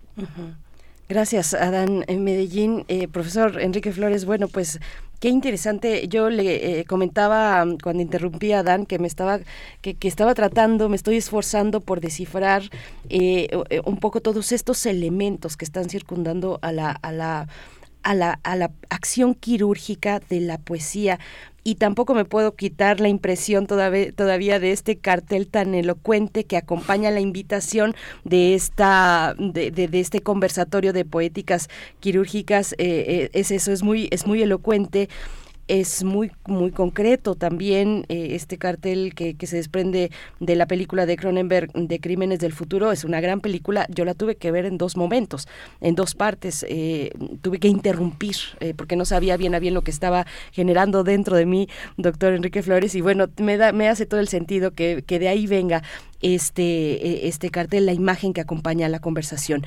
Eh, pero, eh, por favor, profesor Enrique Flores, coméntanos un poco más, que estos elementos que cruzan, está la parte estética, el caso de la película de Cronenberg, hay una parte estética, naturalmente es por ahí, por ahí, ese, ese es el hilo, digamos, a partir del cual la cirugía se va generando, la tecnología también tiene un papel muy importante, es, es un rollo muy interesante, pero también está lo médico, lo médico, lo que atraviesa el cuerpo, me quedo pensando en la, en la poesía, la propuesta poética de una, de una escritora joven mexicana, Elisa Díaz Castelo, que hace este, este poema de mm, eh, escoliosis escoliosis también, donde va narrando lo que pasa en el cuerpo de manera física con esta, con este padecimiento, profesor. Pero ¿qué, qué elementos están cruzando en este conversatorio?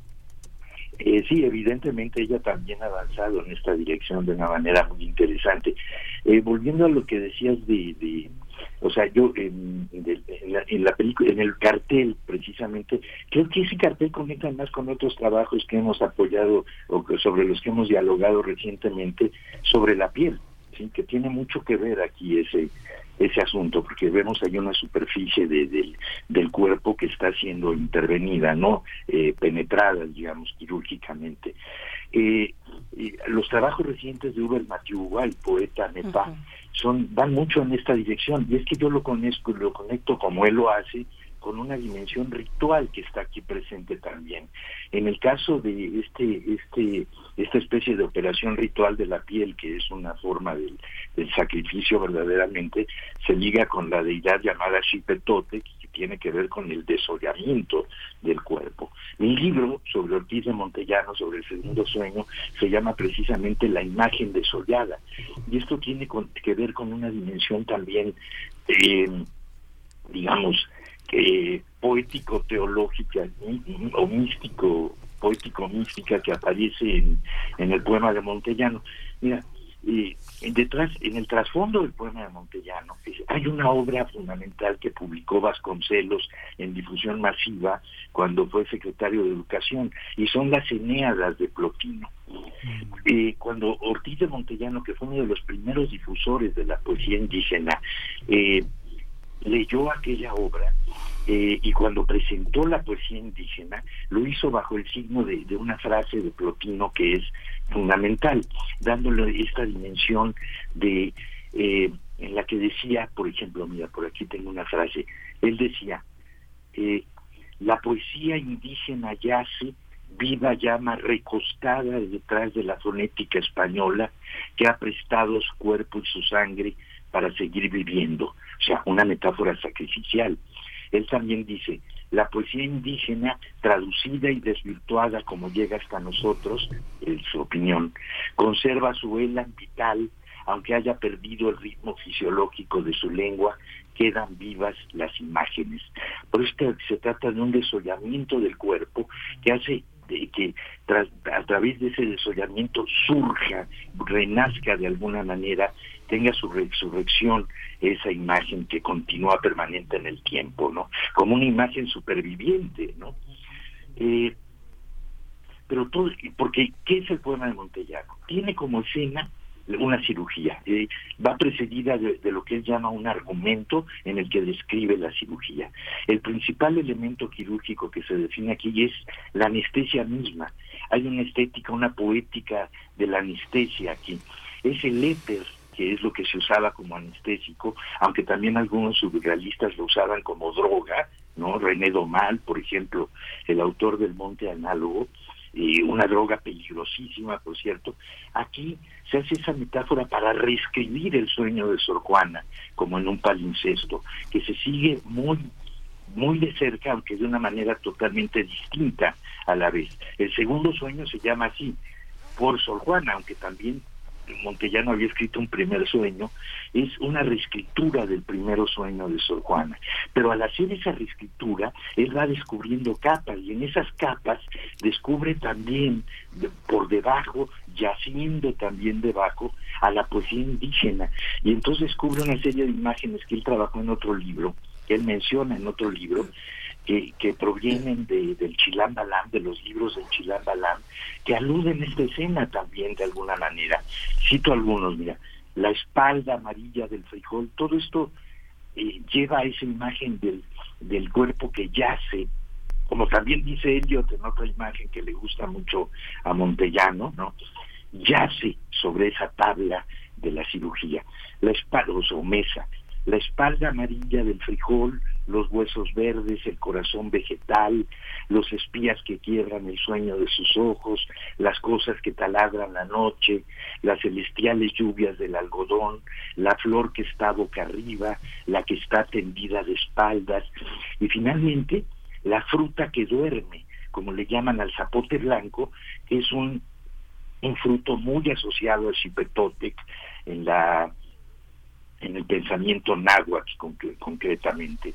Entonces hay como un resurgimiento de todos esos elementos en el sueño, de esas capas, de ese palincesto que, que va siendo eh, desollado progresivamente, ¿no? Y finalmente la escena, la escena de la cirugía es contemplada por Montellano como una escena sacrificial. De alguna manera lo que está teniendo lugar ahí es un sacrificio, un sacrificio que por cierto, muy próximo a, los sacrificios, a, a la pintura, a, las pinturas que tiene, por ejemplo, Orozco, de los sacrificios humanos, en, en, su serie de los Teules. Y en ese, incluso un hijo de Montellano años después, que se, que se dedicó que tiene un gran libro sobre la nutrición entre los aztecas, hace una analogía entre eh, la intervención quirúrgica del corazón, pues una intervención cardíaca, y la extracción humana del corazón en los sacrificios de los aztecas. Eso dijo Montellano, que no era ningún poeta, era un especialista en, la nutrición entre los aztecas. Entonces, bueno, digo de una manera muy apresurada lo que está haciendo, lo que está siendo operado, producido durante esta intervención poética, que es ese gran poema de Montellano, El Segundo Sueño. Gracias, profesor Enrique Flores. Yo creo que no sé si a ustedes les pasa, Adán, no sé si te pasa a ti, pero eh, conversar con el profesor Enrique Flores siempre nos da respuestas trascendentes a preguntas que no nos habíamos hecho que no sabíamos que, que, estábamos persiguiendo, pero que están ahí y que nos dan muchas respuestas importantes, Adán. Eh, yo quiero, quiero um, emplear la, la, figura del rizoma, que ustedes finalmente también están recuperando, no solamente a Paul Valéry, sino también a eh, Gildelés, ¿no? Eh, a Félix Guattari, en esta obra de Mil Mesetas. Están recuperando la, la idea del rizoma y la quiero poner acá con ella en mente para preguntarte, Adán, eh, cómo dialoga cómo dialoga este, este capítulo, este conversatorio titulado Poéticas Quirúrgicas que va a tener lugar esta tarde a las 18 horas, cómo dialoga con el conjunto de las etnopoéticas eh, eh, que, que, ya hemos tenido la oportunidad de, de asistir eh, en, en, momentos anteriores, Adam. Claro, mira, me parece a mí que el rescate obviamente de esta esta manera eh, de llegar a la a lo sagrado, a lo ritual, ¿no? A, lo místico, eh, a partir de, del cuerpo y de esta eh, esta palabra que cura, ¿no? Esta palabra que conjura, esta palabra que también hechiza, es fundamental, sobre todo en, en un mundo donde a veces parecemos divorciados ya o, o bastante escépticos de esta dimensión de logos, ¿no? De la palabra. es interesante ver cómo, a pesar de que obviamente la, la poesía eh, contemporánea también ha ido buscando eh, otra forma de hacer discurso, no otra forma eh, de hacer o de trabajar el lenguaje. Permanece vivo todavía, digamos, un torrente de poéticas que están apelando no a, a esta visión que abreva por un lado no digamos de, de los misterios antiguos que, que abreva de este conocimiento no de este, esta relación que puede tener eh, la poesía con lo mágico, ¿no? Con lo curativo, con lo sagrado, eh, y que además eh, se puede transformar a partir de universos personales tan interesantes en, como los, en los dos poetas que estamos abordando el día de hoy, ¿no? Es decir, esta dimensión, por ejemplo, de lo, de lo mexicano, de la, de la cultura, de la cultura originaria mexicana en Montellano, su diálogo, por ejemplo, con, con Sor Juana, ¿no? Eh, su diálogo eh, con, con el náhuatl como lengua dormida, ¿no? O como lengua que se transforma y se une en un palincesto, en este caso con, con el español. Eh, y en el caso de Biel, eh, con esta visión tan peculiar, ¿no? De lo de cómo lo hospitalario y, y de cómo la experiencia personal, te decía, el amor por la naturaleza, el amor por los caballos, por la natación, eh, los simbolismos de la luz, en, este caso en el poema de, de Biel Temperley, eh, se conectan para formar eh, esta visión de, del cuerpo, ¿no? reflejada en un texto poético. ¿no? es muy interesante cómo en el caso de Biel, toda esta educación religiosa que, que, él recibe cuando es niño, particularmente en una familia católica argentina, con, con, toda, con todas sus tradiciones, se transforma y digamos que se descoloca de la, de la, de la ortodoxia religiosa y se convierte básicamente en, un nuevo, eh, digamos, programa místico. Y entonces, eh, bien logra eh, hacer dialogar eso en su poema y es interesante cómo, a pesar de que nos encontramos con toda esta riqueza, ¿no?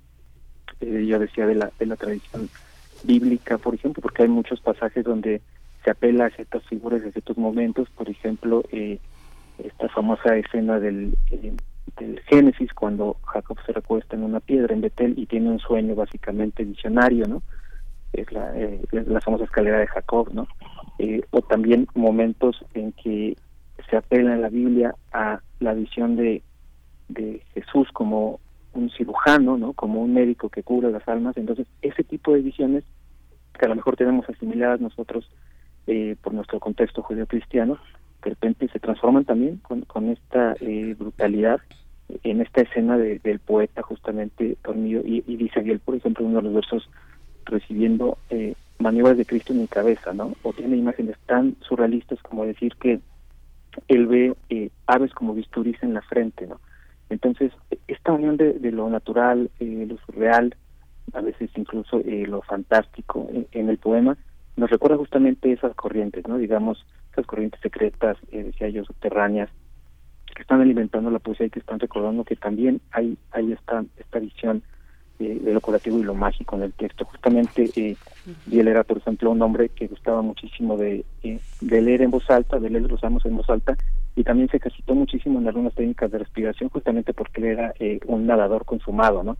Entonces aprendió este control respiratorio, y cuando uno lee su poesía, se da cuenta de que existe toda esta serie de técnicas que están integradas ya de una manera eh, mucho más orgánica a la forma del verso que él concebía, ¿no? De hecho hay un poema anterior que también se integra aquí, que se llama Kroll, que justamente es un poema sobre sus ejercicios de natación, ¿no? Y él eh, lo, los, eh, lo escribió con base en las técnicas respiratorias que él controlaba para nadar. Y de hecho también incluso la propia edición del texto está tratando de reflejar esos movimientos de, eh, de inmersión o ese movimiento tan respiratorio de inhalación y exhalación, ¿no? Entonces uno puede vincular eso a, a técnicas también eh, o a los técnicos de lo sagrado, como en algún momento los llaman Mirceliade, ¿no? Eh, cómo justamente eh, los seres humanos encontramos formas, ¿no? De, de, crearnos y recrearnos en lo sagrado y de conectar justamente estas eh, verdades últimas o trascendentes con las actividades concretas que tenemos como humanos. Entonces creo que toda esta serie de, digamos, de, de visiones, de situaciones en lo, en lo cotidiano abonan mucho a que se mantenga viva esta visión de lo, poético, ¿no? Y sobre todo eh, recordar también que son cosas que parecen escondidas, ¿no? Parecen escondidas de nuestro tiempo o de nuestros días, pero están presentes, ¿no? Están presentes, de hecho, uno simplemente sale a la ciudad y camina, ¿no? Uno podría leer nuestra enorme ciudad, la Ciudad de México, y otras ciudades del país, y otros espacios del país, como todo este enorme sistema de signos que están palpitando y están hablando de este cruce de culturas eh, milenarias y contemporáneas que están en continuo diálogo. Pues muchísimas gracias, Adán, Adán Medellín, por esta por esta reflexión compartida con los radioescuchas de Radio UNAM. Esta tarde tienen un compromiso frente a una audiencia que además se multiplica porque va a quedar justamente en, el, en, la, plataforma de Facebook, en el canal de Adugoviri, que es el donde va a ser eh, transmitido. Doctor Enrique Flores, muchas gracias por estar con nosotros. Lo escucharemos en la tarde. Eh, yo creo que ha sido uno de los temas de mayor, de mayor, de mayor interés y mayor complejidad, porque ahora que hablan de todos estos temas, pues nos damos cuenta de que la presencia es eh, más evidente de lo que habíamos logrado ver. Muchas gracias por su presencia, doctor. muchas gracias a ustedes. Y sí, los invitamos a participar en en la conversación y donde entraremos en muchos más detalles de algo que es apasionante. Recomiendo también mucho leer el libro El cielo trepanado de, de Adán y este y bueno, gracias de nuevo eh, por, por, dejarnos participar acá con, con, con el público de la UNAM. Gracias, doctor. Al contrario, gracias a ustedes, hasta pronto. Les vemos a las 18 horas en el Facebook Live de Adugo Viri. Eh, conversación sobre los poetas Bernardo Ortiz de Montellano y Héctor Biel eh, Temperley. Vamos a escuchar, vamos a hacer una pausa musical, una pausa musical eh, que nos hace la propuesta, la producción de primer movimiento. Se trata de Chicago a cargo de este clásico If You Leave Me Now.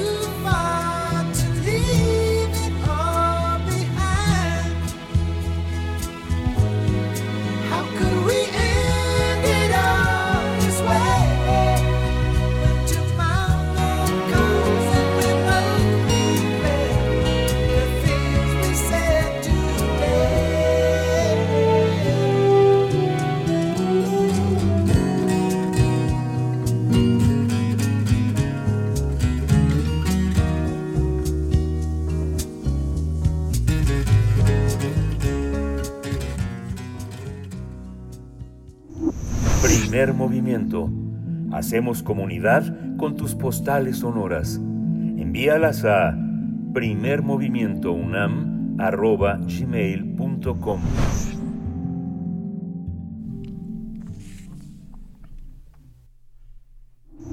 Primer movimiento. Hacemos comunidad con tus postales sonoras.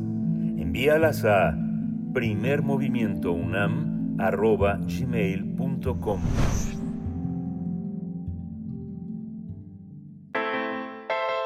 Nota Internacional Este fin de semana el gobierno de Perú declaró estado de emergencia en 154 distritos de ocho regiones del país ante las fuertes lluvias que han generado inundaciones en el norte del país. Sin embargo, en las últimas horas, el Centro de Operaciones de Emergencia Nacional del Instituto Nacional de Defensa, de Defensa Civil informó que se desbordó la laguna La Niña en el sector La Mina, distrito y provincia de Sechura, en la región de Piura. Este desbordamiento destruyó este desbordamiento destruyó 120 metros de carretera que une el distrito de Bayobar con la ciudad de Chiclayo. Cabe recordar que las precipitaciones en Perú han causado la muerte de al menos 50 personas y dejado a más de 8.000 personas damnificadas. Asimismo, las fuertes lluvias y vientos han dejado a más de 50.000 afectados, 1.300 casas destruidas y 640 kilómetros de carreteras afectadas, según el reporte de Defensa Civil Peruana. Aunado a ello, las inundaciones y deslizamientos de lodo han provocado la destrucción de 55 aulas escolares y de cuatro establecimientos de salud, además de 11.000 hectáreas de cultivos y la muerte de 28.000 cabezas de ganado. Las fuertes precipitaciones pluviales se incrementaron durante la semana pasada con la aparición del ciclón Yaku, que ya se ha alejado de la costa peruana, pero a su paso dejó un rastro de destrucción. Vamos a conversar sobre esta emergencia en la capital de Perú tras las intensas lluvias que han provocado más de 50 muertos. Y hoy está con nosotros Jacqueline Fox, periodista, autora de Mecanismos de la Posverdad, una amiga, una colaboradora habitual del primer movimiento, gracias a su generosidad. Estimada Jacqueline Fox, muchas gracias por estar aquí con nosotros en estos momentos tan duros. ¿no? Gracias. Y de nada, con mucho gusto. Buenos días. Buenos días, Jacqueline Fox. Pues bueno, eh, contigo hemos dado seguimiento a lo que ocurre en Perú en términos políticos, en términos de, una, de un momento crítico eh, en, en, la cuestión política, pero bueno, se, se, llega esta emergencia con este fenómeno natural que causa estragos muy importantes en el Perú. ¿Cuál es la situación, Jacqueline Fox? Y si nos pudieras también eh, dar la, la, crónica de cómo se ha desarrollado, eh, pues eh, cómo, cómo ha afectado este fenómeno climático a la, pues al, país, a, qué zonas también.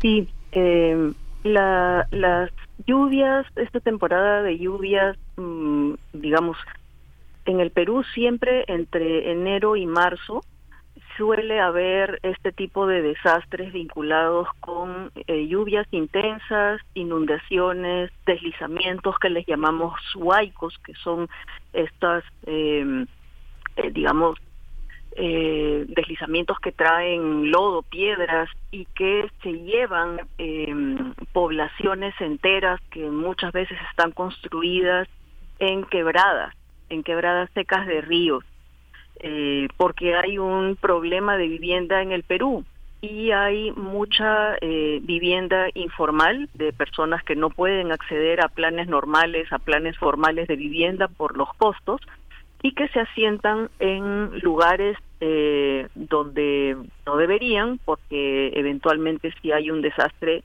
se los puede llevar las piedras y el y es lo que está ocurriendo. Está ocurriendo ahora, pero ocurre hace décadas la diferencia este año es que ha habido un disturbio meteorológico que eh, de manera un poco informal el Servicio de Meteorología del Perú le llamó el ciclón Yaku, pero algunos expertos latinoamericanos decían que este disturbio meteorológico del Ecuador, eh, me refiero a la línea ecuatorial, eh, que es un, disturbio, digamos, estudiado, conocido, que aparece, reaparece y se desplaza, eh, afectó la costa norte del Perú y hasta la costa central del Perú, llegando a haber algunas lluvias inusitadas también en Lima muy fuertes. Entonces, las regiones más afectadas eh, son principalmente eh, las regiones de la costa central y la costa norte, pero también ha habido lluvias muy fuertes en algunas regiones de la Amazonía y en algunas regiones de los Andes eh, centrales y en los Andes del sur está habiendo granizadas muy fuertes que están deteriorando los cultivos. Entonces la emergencia en realidad está afectando eh, probablemente más de la mitad de, regiones del país eh, por estos diversos fenómenos que especialmente en la costa se han agravado porque la temperatura del mar está muy caliente y esa mm, eh, temperatura del mar genera más evaporación y mezclado con ese evento que le llamaron el ciclón Yaku, eh, produjo unas, unos niveles de precipitaciones muy atípicos en el Perú. Sí. Sí, está, digamos, si uno se piensa cómo está Perú demográficamente, el número de habitantes por kilómetro cuadrado y las y la geografía que es, es tan arisca, es tan difícil, no sé, ir de, de Puno a Nazca, de, de, simplemente de Cusco a Lima, es algo, una tarea verdaderamente titánica si uno piensa en carreteras, incluso los vuelos son a veces complicados porque son escasos, pero en una situación de emergencia así, verdaderamente estamos frente a una enorme tragedia, Jacqueline, ¿no? Sí, sí, son en realidad en este momento eh, las las cifras de las de las víctimas van cambiando mm, todo el tiempo. Eh, la cifra es como de más de 70 víctimas desde septiembre, aunque las los peores daños, digamos, han ocurrido en las dos últimas semanas. Y hay también personas desaparecidas eh, y debido a que, Perú está viviendo también un gobierno bastante atípico desde diciembre, la reacción del Estado respecto de estas tragedias es muy lenta y por lo tanto hay muchos llamados de personas comunes y corrientes, de ciudadanos de a pie, no solamente de instituciones de la sociedad civil, que están teniendo que organizarse por su cuenta, no solamente para llevar agua o llevar alimento o llevar ropa, que suele ser las, las reacciones comunes en casos de tragedias, en casos de desastres, en casos de sismos, sino que también se están organizando grupos de personas para ayudar a sacar el lodo, para ir a cavar lodo, para ir a colocar sacos de arena. Eh, entonces, por ejemplo, el viernes pasado, manifestantes que han llegado a Lima de la región Puno para exigir las elecciones eh, generales adelantadas y para elegir, uh, para, eh, perdón, para exigir la renuncia de Dina Boluarte, estuvieron en una urbanización del este de Lima, en Jicamarca, organizados como una brigada eh, de, primeros auxilios y de reacción ante una inundación, ¿no? Entonces han estado retirando con palas y con carretas el lodo eh, que estaba metido dentro de las casas de las personas y que había tapado las, las aceras y las avenidas. Sí, Jacqueline Fox, bueno, eh, por supuesto que, que, importante preguntarte, además de las de las personas desaparecidas que ya has, que ya has comentado, de, de cuántas eh, vidas humanas se han perdido, cuál es la contabilidad ahí, preguntarte sobre la magnitud de damnificados también, eh, cuál es la magnitud del número de personas damnificadas y de vivienda, pues que, que fue destruida. ¿Cuál es cuál es la situación en ese sentido?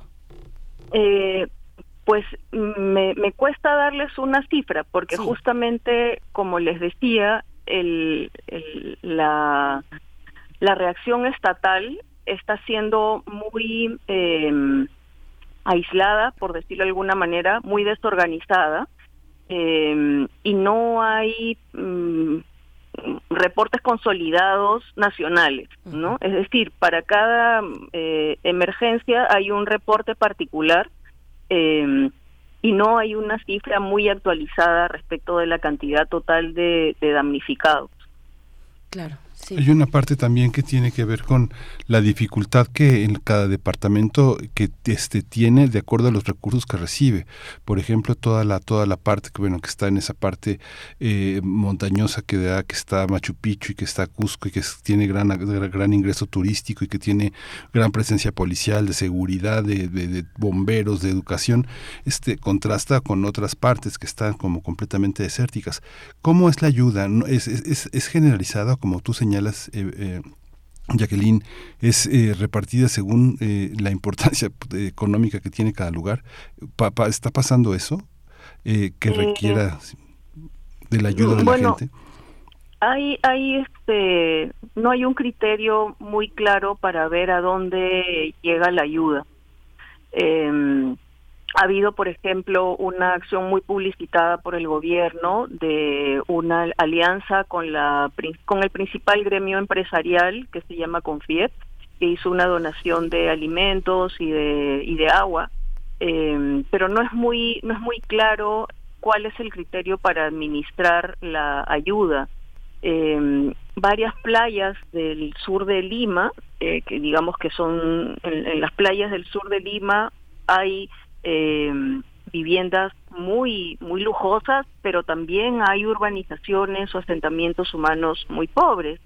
Eh, y ha sido un poco eh, escandaloso que en algún momento la Policía Nacional ha ido a ayudar a una playa, a las a los habitantes de una playa que se llama un distrito y playa que se llama Punta Hermosa eh, y fue la policía como mano de obra para ayudar a retirar lodo, piedras, pero fue a la zona, digamos, de la clase media alta y alta, a esas casas mejor puestas.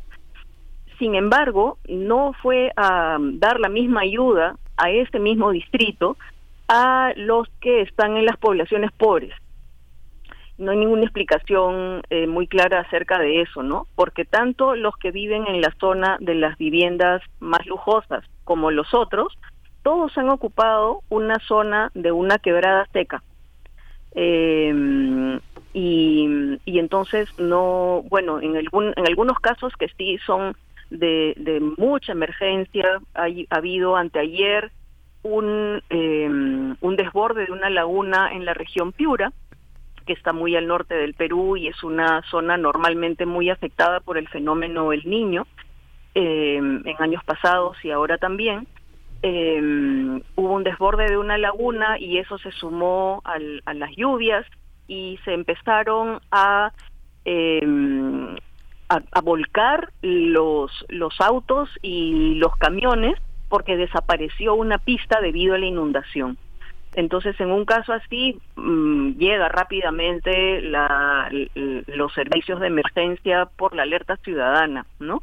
Pero está siendo todo muy desorganizado por la magnitud del, desastre. Había olvidado mencionar en mi primer, mi primer comentario que eh, el Perú ya está viviendo un niño costero, ¿no? No es exactamente el fenómeno del niño, que es un fenómeno que normalmente implica eh, un, aumento de temperatura de, del, ambiente, del mar y que genera lluvias. Y estamos viviendo lo que aquí llaman un, un niño costero, un fenómeno del niño costero, porque no abarca todo el Pacífico. Normalmente cuando ocurre un fenómeno, el niño eh, abarca más países y más eh, área del, del Pacífico. Y cuando está concentrado en el Perú se le llama fenómeno el niño costero. Sí.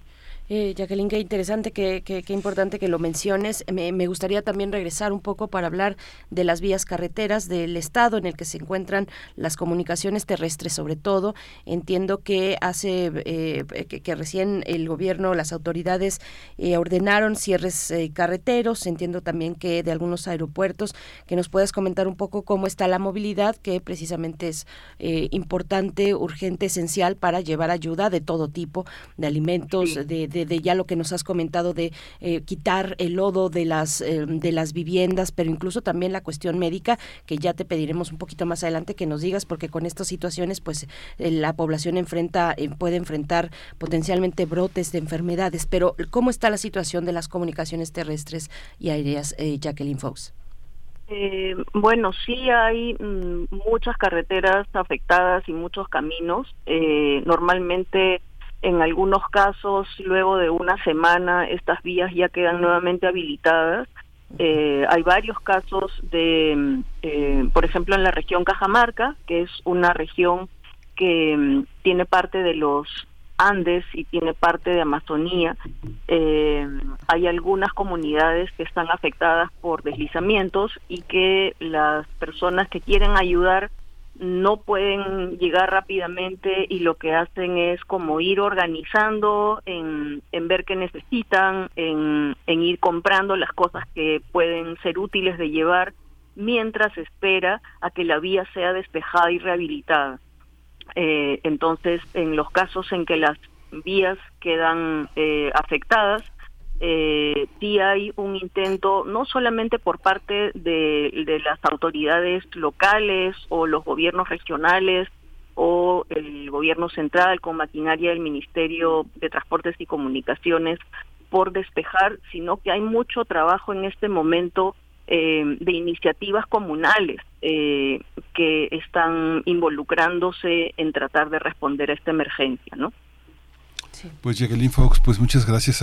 ¿Hay algo que quieras eh, completar con esta con esta información? Hay una hay una hay una emergencia que esté vinculada no solo con la con el dolor de la tragedia, sino con una organización que eh, vislumbrando estos estas estas fallas estas incompletitudes en la gobernanza genere genere movimientos sociales que haya que reconocer en un futuro eh, quizás sí sí valga la pena mencionar un, un asunto de, de, fondo no que Berenice de alguna forma lo ha sugerido que es eh, cuál es que es, cuál suele ser el siguiente resultado cuál suele ser la siguiente consecuencia luego de una situación de emergencia como esta, especialmente cuando se debe a inundaciones, lluvias, lodo, barro, eh, y una generación de gran cantidad de desechos que no son recogidos porque tenemos un Estado absolutamente carente y un gobierno autoritario que no está sabiendo gestionar el país. Eh, ya hay dengue, ¿no? Ya, ya hay brotes de dengue en gran cantidad de regiones de la costa eh, y otro tipo de, virus, otro tipo de enfermedades están empezando a ser mm, detectadas por el sistema de salud. Y el problema, para decirlo de manera corta, es que durante los eh, dos años de la mm, pandemia de COVID-19, el Perú tuvo el triste récord de tener la mayor cantidad de víctimas de COVID por millón de habitantes en el mundo.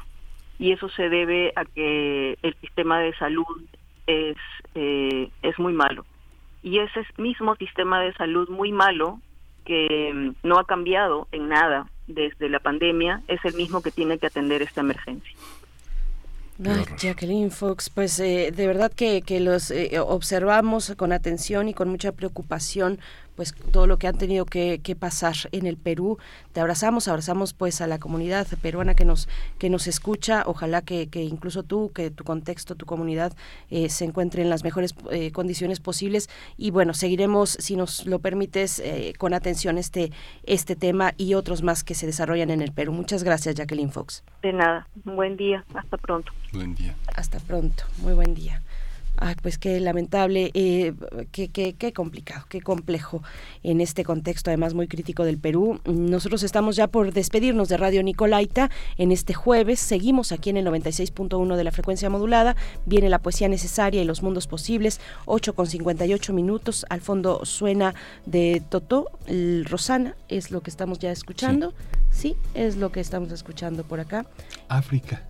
Ah, es África, cierto, cierto, ya, ya, ya, es que está bajito, bajito.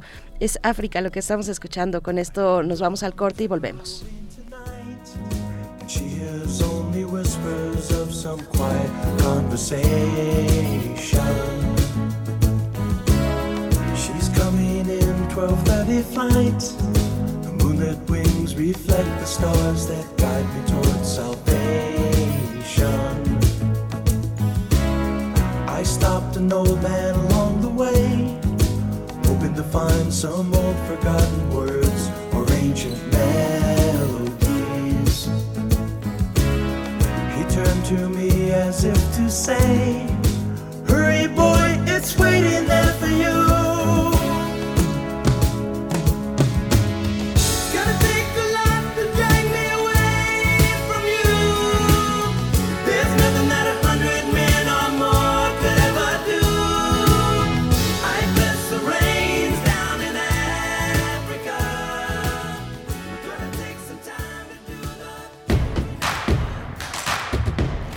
Encuentra la música de primer movimiento día a día en el Spotify de Radio UNAM y agréganos a tus favoritos.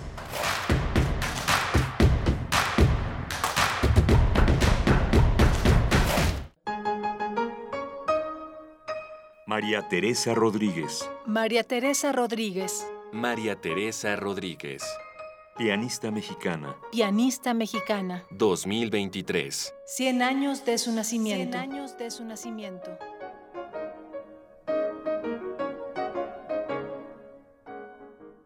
El piano posibilita vivir y disfrutar de la música en primera persona.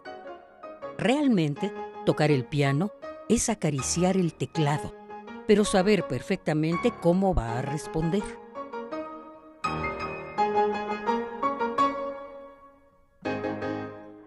María Teresa Rodríguez, Pianista mexicana.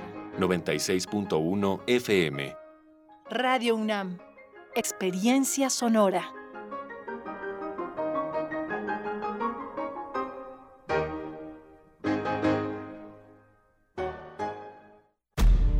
Un tejido infinito de impulsos. Un diálogo en los matices del silencio. Islas resonantes. Pensar el mundo a través del sonido. Sesiones de escucha y diálogos en torno al sonido. Con Cintia García Leiva. Islas resonantes. Miércoles a las 4 de la tarde, después del corte informativo. Repetición, sábados a las 19 horas, por el 96.1 de FM. Radio UNAM. Experiencia sonora. Alrededor de un tema siempre habrá muchas cosas que decir. Quizá haya tantos puntos de vista como personas en el mundo. Únete a la revista de la universidad donde convergen las ideas. Jueves a las 16 horas, después del corte informativo. Disentir para comprender. Radio UNAM, Experiencia Sonora. Es tiempo de la revolución democrática mexicana, de proponer y actuar. Ya no más pretextos. Es tiempo de defender nuestro voto, de darle el poder a las y los ciudadanos. Es tiempo de tener una alianza amplia contigo. En el PRD proponemos que personas como tú, personas honestas, comprometidas y capaces, sean las y los candidatos que ganen en el 24. Otro México es posible. PRD. Saca, saca, saca. Ya entrados en la diversión, no falta quien saque. Pero la verdad, los inhalantes lo único que sacan es un daño cerebral irreversible, alucinaciones y desorientación. Es más grande el sufrimiento que causa su consumo que el dolor que lleva a inhalar un solvente.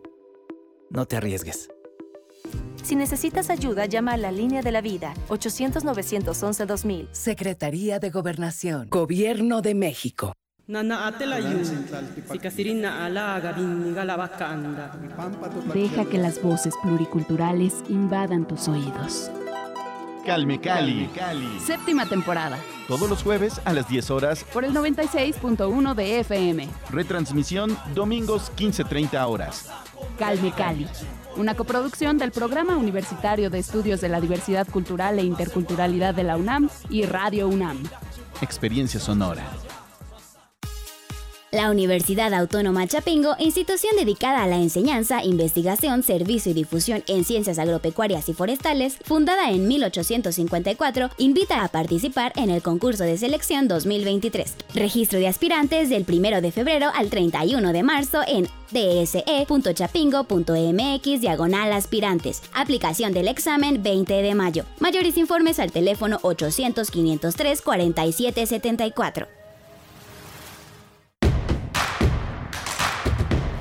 Síguenos en redes sociales. Encuéntranos en Facebook como Primer Movimiento y en Twitter como arroba PMovimiento. Hagamos comunidad.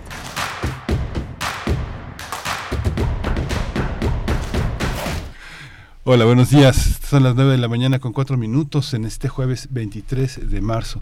Ya llegamos a la tercera hora del primer movimiento. Gracias por acompañarnos, gracias por sus mensajes a través de las redes sociales de Facebook, de Twitter, de los mensajes directos que eh, nuestra compañera Tamara Quiroz se encarga de, metabolizar, de transferir, de hacer eh, viable hacia nosotros. Y muchas gracias por estar en Radio UNAM. Está Rodrigo Aguilar esta mañana en la producción ejecutiva, Andrés Ramírez en, la, en los controles técnicos y mi compañera Berenice Camacho en la conducción. Querida Berenice, buenos días. Buenos días, Miguel Ángel Quemain. Pues ha sido una mañana muy interesante desde que el inicio. Abrimos con teatro, después eh, tuvimos esta conversación con el doctor Alfredo Ávila, esta participación suya, eh, pues que como siempre, bueno, es un hilo de historia de la historia y siempre se queda, se queda, se queda corto el tiempo, pero nos quedamos con la posibilidad de, de reanudar, eh, de, de, de seguir esa, esa conversación larga que cada 15 días tenemos eh, los jueves con el doctor Alfredo Ávila. También conversamos sobre, sobre, sobre las poéticas quirúrgicas. No se pierdan esa, ese conversatorio que tendrá lugar esta tarde a las 18 horas en el Facebook Live, en la cuenta de Facebook eh, de Adugo Biri, eh, colección de etnopoéticas. Ahí vamos a encontrar libros digitales de libre acceso. Una de las em, recomendaciones y de los, eh, em, digamos, de los puntos, de los asideros que, mm, que comentaba el doctor Enrique Flores respecto a la poesía em, realizada, escrita, pensada, sentida, atravesada desde las eh, comunidades indígenas es la de Uber Matiugua. Que, que ustedes van a encontrar en Gusanos de la Memoria. Es un portal donde van a encontrar material exquisito, muy interesante, muy muy valiente también y muy combativo de alguna manera. No no pierdan esa oportunidad de acercarse a Gusanos de la Memoria, mm, un proyecto que ha fundado o cofundado Uber Matiugua, un joven, joven en realidad joven no debe pasar los 40 años, yo creo, Hubert Matiugua, joven poeta, escritor eh, de, de la montaña de Guerrero. Y bueno, pues, eh, pues también el, el repaso por Perú, eh, pues, ay caray, llueve sobre mojado en, Perú, luego de toda la situación que todavía permanece la tensión política, pues viene esta otra cuestión que es la, la, la meteorológica, la climática, que ha dejado pues en una situación bien complicada a una buena parte de la población, Miguel Ángel. Sí, es muy, muy, este, muy lamentable ver cómo un pueblo está tan indefenso eh, frente a la a los accidentes de la naturaleza, a, la- a los fenómenos naturales, y está tan frágil justamente porque eh, hay un mal gobierno, hay mucha corrupción, hay una cuestión dictatorial totalitaria que no permite escuchar eh, los más las más sentidas necesidades de una de una población que ha sido pobre justamente por esa por esa desigualdad, por esa inequidad que, que permea tanto en, en Perú. Es eh, algo, por una parte está el gran sol y la maravilla de todos los días en, la, en el mundo de las culturas originarias y por otra parte la opresión, el racismo, el clasismo, la, la discriminación, todo a favor del dinero, del turismo, de un turismo a veces muy, este, pues muy, muy diferente a lo que sucede en la, en la, en la vida cotidiana del país que visita. Así es, bueno, pues eh, así vamos llegando a esta tercera hora donde viene un respiro también poético con la poesía necesaria que les voy a compartir en unos momentos más y la mesa del día de hoy, los mundos posibles, con el doctor Alberto Betancourt. Bueno, este tema ustedes pudieron ver las imágenes la semana pasada, traigo un poquito enredados los días con esto del puente, pero las imágenes la semana pasada de eh, en, en- en distintas ciudades de Francia, no solamente en París, pero sí también en la capital, estas protestas por la reforma de las pensiones en París. Bueno, qué, qué, qué poderosas imágenes, qué poderosa protesta que ha logrado reunir a los sindicatos, a los ocho sindicatos, si no estoy equivocada, a los ocho sindicatos de Francia en torno a esta cuestión, la reforma que quiere hacer, mm, bueno, que, que, que está eh, pues que prometió incluso desde la campaña Emmanuel Macron y que la mm, eh, fuerza laboral dice no, no vamos con esa reforma y lo han demostrado, bueno, eh, con fuego, lo han demostrado con fuego en, en distintas ciudades de Francia. Vamos a conversar con el doctor Alberto Betancourt, precisamente asomándonos a lo que ocurre por allá, las nuevas barricadas de París, así lo titula eh, su participación, el pueblo francés revive la república y el mundo del trabajo. Es la propuesta de hoy con el doctor Alberto Betancourt, va a estar muy interesante, Miguel Ángel. Sí, muy interesante porque es una revisión nuevamente de esta, estas lecturas que realiza el doctor Betancourt sobre este, este paralelismo sobre la insurgencia de un pueblo que recuerda los hechos de eh, finales del siglo XVIII. Mm, Sí, sí, y sí que los recuerdan y sí que los evocan. Hay que escuchar nada más eh, los, los, las consignas que lanzan en estas protestas. Dicen por ahí, bueno, me, me tocó ver una particularmente que, bueno, me cimbró, una que decía Luis XVI, nosotros lo decapitamos, eh, Macron, podemos volver a hacerlo algo así, eran, eran las consignas de ese tamaño, algunas de ellas, no todas, pero sí unas iban mucho en ese sentido, en recuperar, eh, en traer al presente una memoria de lucha social muy, muy poderosa eh, en el pueblo francés. Bueno, ¿ustedes lo vieron? Cuéntenos, ¿qué opinan? Vamos a ir primero con la poesía necesaria para tomarnos un respiro. Es hora de Poesía Necesaria. El mes de marzo es un buen mes para leer poesía de Elsa Cross. De Elsa Cross porque cumplió años, cumple años este mes, nació en 1976 en la capital del país, también en marzo, pero de 2021, tal vez ustedes recuerden, que mereció el premio al mérito literario Rosario Castellanos que otorga el Senado de la República. Eso fue hace dos años, en 2021, en marzo.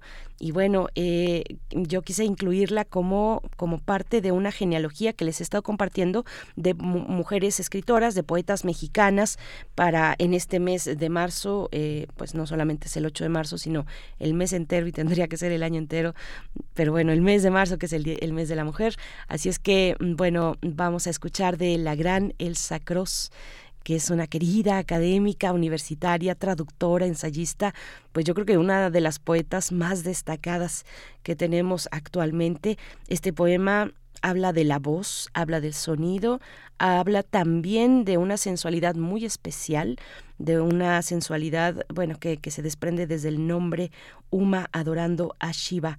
Es lo que vamos a escuchar. Y en la música propongo mm, la canción de De la voz al viento con Ampersand, que es eh, también, Ampersand es un, eh, es un dueto mm, de, de Jalisco, no estoy segura si de Guadalajara, pero sí de Jalisco.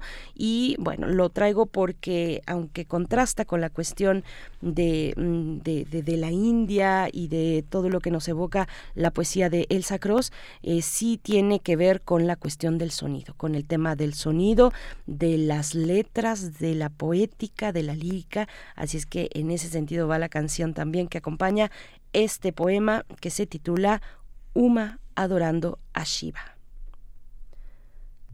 Dentro de sí oye la voz reverberando en el ámbito estrecho que va del eje en sus oídos a la frente alucinada. Solo unas cuantas notas recorre la voz, pierde modulación, desnuda el sonido de cadencia, de ritmo, de letras cada sílaba desnuda. En solo vibración, flecha que sube, salto de mono entre las ramas y permanece en la infinita división de espacios que cubre cada paso de la hormiga, cada grano de arena en la ribera. Vibración surgiendo de sí misma, corriente única, sin escala ni fractura, sin pausa, sin eco, continúa, ya idéntica al silencio, fijo fluir, río de plata, a cuya orilla se sienta Uma.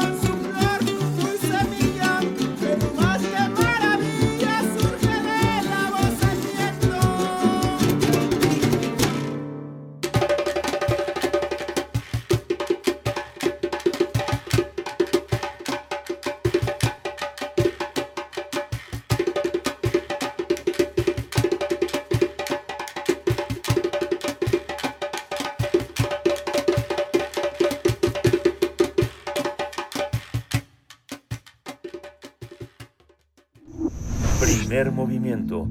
Hacemos comunidad con tus postales sonoras. Envíalas a primermovimientounam.gmail.com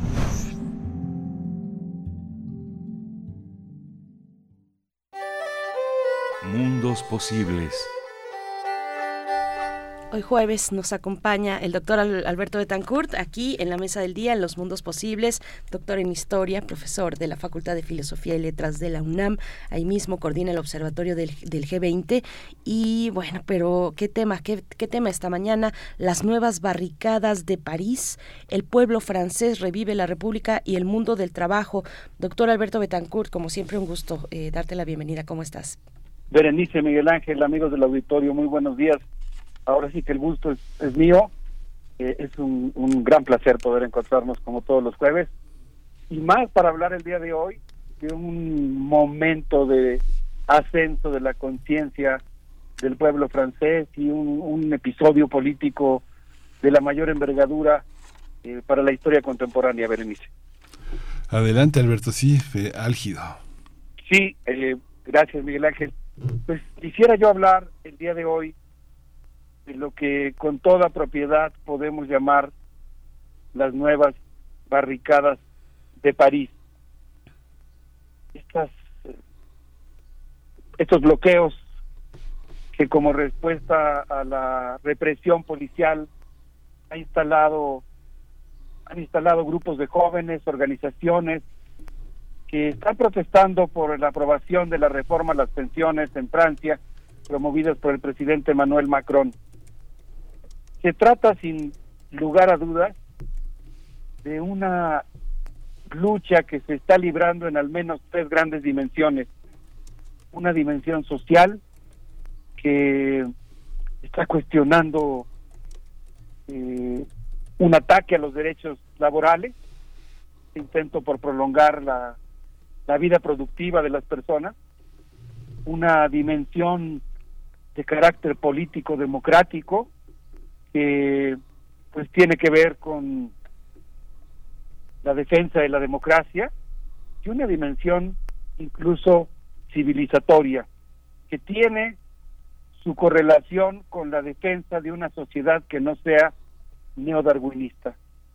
Se trata de una lucha que defiende un pacto social de un pacto social y un modelo de seguridad social que nació en la época de la resistencia contra el nazismo y creo yo y esto es algo que es muy muy interesante que también es una oportunidad para romper el bipartidismo de derechas entonces pues vamos a hablar de, los efectos que ha tenido la iniciativa del presidente Manuel Macron al promover esta reforma al sistema de pensiones que aumenta de 62 a 64 años la edad de jubilación. Hay que decir que el presidente de Francia, temeroso de una derrota en el Parlamento, recurrió al artículo 49.3 de la Constitución para aprobar su plan sin tener que pasar por el Parlamento. Los trabajadores de Limpia respondieron con una huelga general. Las calles de París se llenaron de ratones y de basura. Y el día 16 de marzo la indignación popular se expresó en Nantes, en Lille, en Marsella, en Amiens, en Lyon, en Burdeos, en Rennes desde luego en la ciudad de París. Los sindicatos convocaron a más de dos millones de personas. Eh, algunas de los, algunos de los organizadores dicen que incluso llegó, se llegó a la cifra de tres millones. Y por la noche en la Plaza de la Concordia la policía utilizó cañones de agua, gas lacrimógeno y macanas para desalojar a los inconformes, por lo que los manifestantes erigieron barricadas y fogatas. Así que vamos a hablar el día de hoy de las nuevas barricadas de París.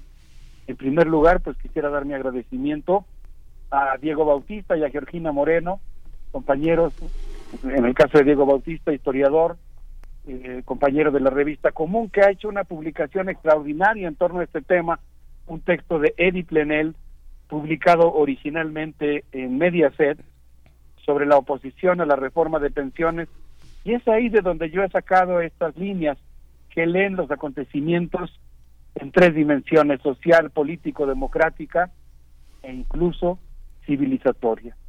Hablemos de la primera, tras derrotar al nazismo, una ordenanza del 4 de octubre de 1940, imagínense, de 1900, eh, perdón, 45, ya casi por terminar la Segunda Guerra Mundial, ese día 4 de octubre de 1945, en plena resistencia, el Consejo que estaba dirigiendo las acciones para la derrota del nazismo instituyó la seguridad social para permitir que aquellos que no tienen otra riqueza que su trabajo eh, pudieran considerar el futuro sin preocupaciones.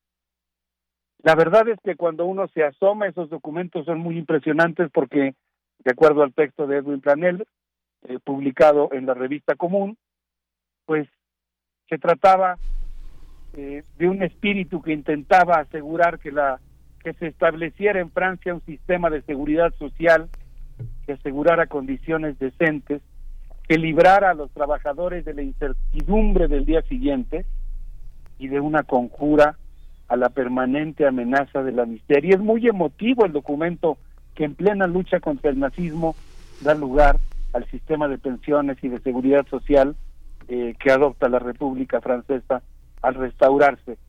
Se trata además pues de evitar las condiciones y esto me llamó mucho la atención en el texto de Planel, pero evocando lo que dicen eh, los documentos fundadores de la seguridad social en Francia, de evitar los sentimientos de inferioridad entre los trabajadores y compensar un poco la el exceso de seguridad en sí mismas en las clases poseedoras, un exceso que por cierto hoy hemos visto con su autoritarismo, con su necedad de seguir aplicando las políticas neoliberales.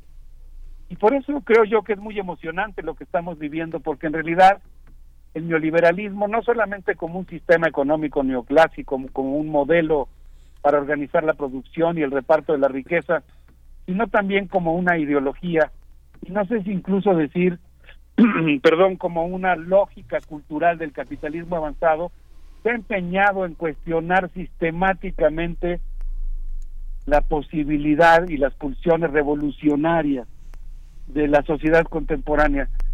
y lo que estamos viendo hoy cuando el pueblo francés sale a la calle, y conste que digo el pueblo francés y seguramente para pues alguien con un pensamiento neo- neoliberal inmediatamente le habrá provocado una sonrisa eh, así con un tanto de compasión respecto a cómo usar una categoría que parecería arcaica.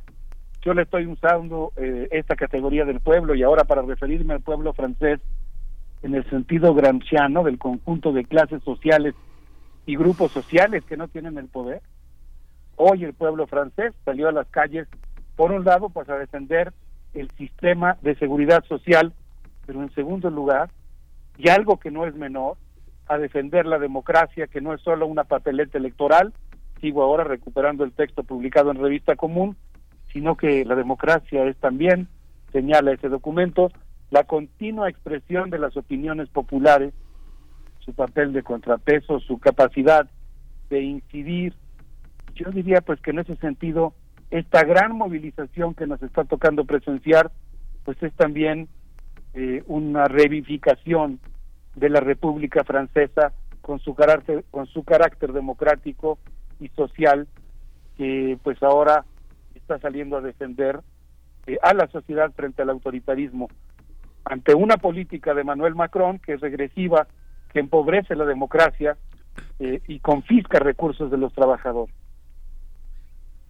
Pero mencionaba yo hace un momento que el texto de Edwin Planel también plantea que existe una tercera dimensión, una dimensión civilizatoria, porque las movilizaciones actuales, estas que los medios de repente banalizan o que pues de manera natural por cómo funciona el mercado de las noticias, que pues es una de las maneras por la cual nos enteramos de cómo marcha el mundo, por razones de mercado, pues siempre tiende a la espectacularización, pero simultáneamente a la banalización de lo que vemos, pues ahora lo que estamos, a lo que estamos asistiendo es a una gran movilización de masas. Yo diría que a una decisión existencial colectiva del pueblo francés que pues está defendiendo también un modelo civilizatorio porque está cerrándole el paso al avance del fascismo, al sexismo, al antisemitismo, a la homofobia, al clasismo y, en, y a la xenofobia. Y en ese sentido, pues eh, pienso que las movilizaciones le recuerdan a Macron que existe otra opción que el bipartidismo de derechas y en ese sentido pues las movilizaciones se están oponiendo a la construcción de una sociedad neodarwinista. Así que pues realmente resulta extraordinariamente emocionante el tener la oportunidad de estar viendo como en un país central del capitalismo, en Francia, el pueblo francés ha salido a la calle a defender la dimensión social del trabajo, la democracia, la república y eh, un modelo civilizatorio. Pues no sé, pero a mí, Berenice Miguel Ángel, esto me resulta realmente muy emocionante. Sí, es muy interesante, sobre todo que ya Francia, digamos, desde los, en los últimos yo creo que en los últimos 30 años, este, casi 30 años, sí ha tenido una, una enorme claridad en la participación social que, que sí consigue auténticas eh, demandas, que, que, que, está, que está presente desde aquella vieja huelga, te acordarás Alberto, de 1996, la huelga de, del transporte que paralizó toda Francia en el invierno, ¿no? Toda la gente caminando este kilómetros eh, abrigadísima, agotadísima en una huelga que fue muy larga y que, y que y que, colocó a una gran parte del mundo académico francés del lado de los trabajadores, ¿no? del lado de los jubilados, del lado de, de las personas que vivían en el, en el, en el banlieue sin ningún derecho. El banlieue son los el extrarradio donde viven las personas que en casitas de interés social este, pues viven como colmenas muchas personas generalmente inmigrantes y que no tienen acceso a, a los principales servicios de transporte, que se quedaron varados allá. Entonces eso generó también en Francia una, una, una enorme cantidad de personas que están muy, muy enraizadas, muy en red, ¿no? Muy trenzadas en la protesta social, ¿no, Alberto? Y la pandemia lo, lo enfatizó, ¿no? Sí, ahorita que describías esas escenas, me imaginé a la gente caminando con el vaho que, se despide cuando hace mucho frío y uno expira y, y, se, ve el, calorcito humano, el vapor. Eh, desde luego que, que Francia ha dado grandes lecciones de movilización y pienso que pues en este momento en particular, pues estamos asistiendo a una movilización histórica que tal vez no habíamos visto en los últimos 50 años, eh, de una gran magnitud, no solamente por su extensión, por el número de personas que están en la calle, sino por lo que está en juego.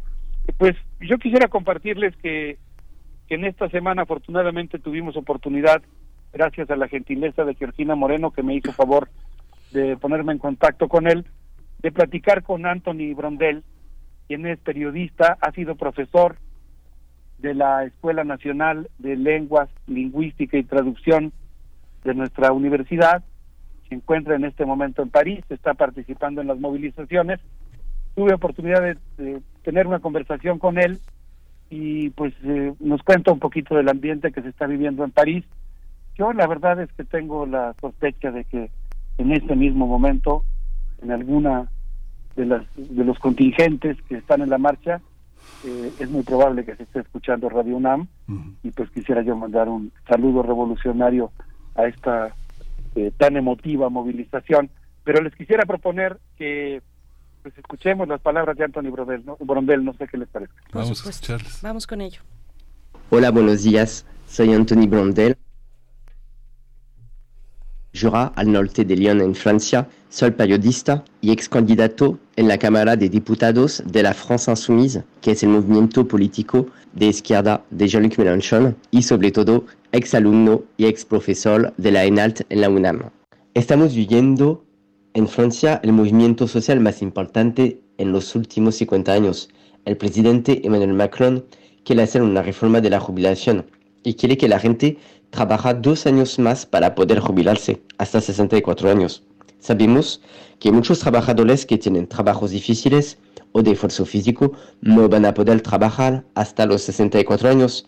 Entonces, esta reforma va a bajar el nivel de las pensiones y debilitar nuestro sistema público de jubilación en favor del privado. Según las encuestas, 90% de los trabajadores y más de 80% de la población está en contra de esta reforma.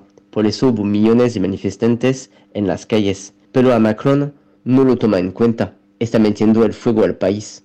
Ha decidido usar artículos no democráticos de la Constitución francesa para aplicar esta ley, sin el voto del Parlamento y contra 80% de la población. Actualmente siguen manifestaciones con huelgas y bloqueos y Macron está usando la fuerza de la policía para arrestar o reprimir. Lo que estamos viendo no es solamente un movimiento social. Esta situación destabiliza los cimientos y valores de las instituciones de Francia. En una democracia normal no debería ser posible que un hombre solo gobierne contra su pueblo de manera autoritaria.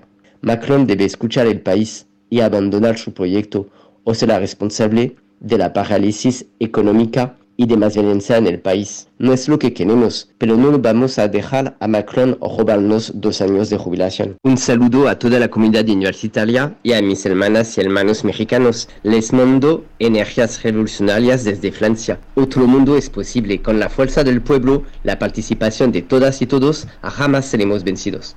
Energías revolucionarias desde Francia, bueno, pues claro que nos llegan, claro que nos hacen vibrar, claro que, que hemos visto, eh, aunque en estas imágenes, doctor Alberto Betancourt, aunque mencionabas hace un momento que la palabra, la noción de pueblo puede ser algo, algo arcaica, y claro que lo es, pero desde allá vienen sus raíces, desde allá viene su historia, desde allá viene su importancia y cuando esas raíces se mueven, lo siembran todo porque son profundas. Eh, qué, qué, qué, qué, importante, qué importante eh, escuchar este mensaje. Un saludo también a la, a la ENALT eh, de, de, de, esta casa de estudios.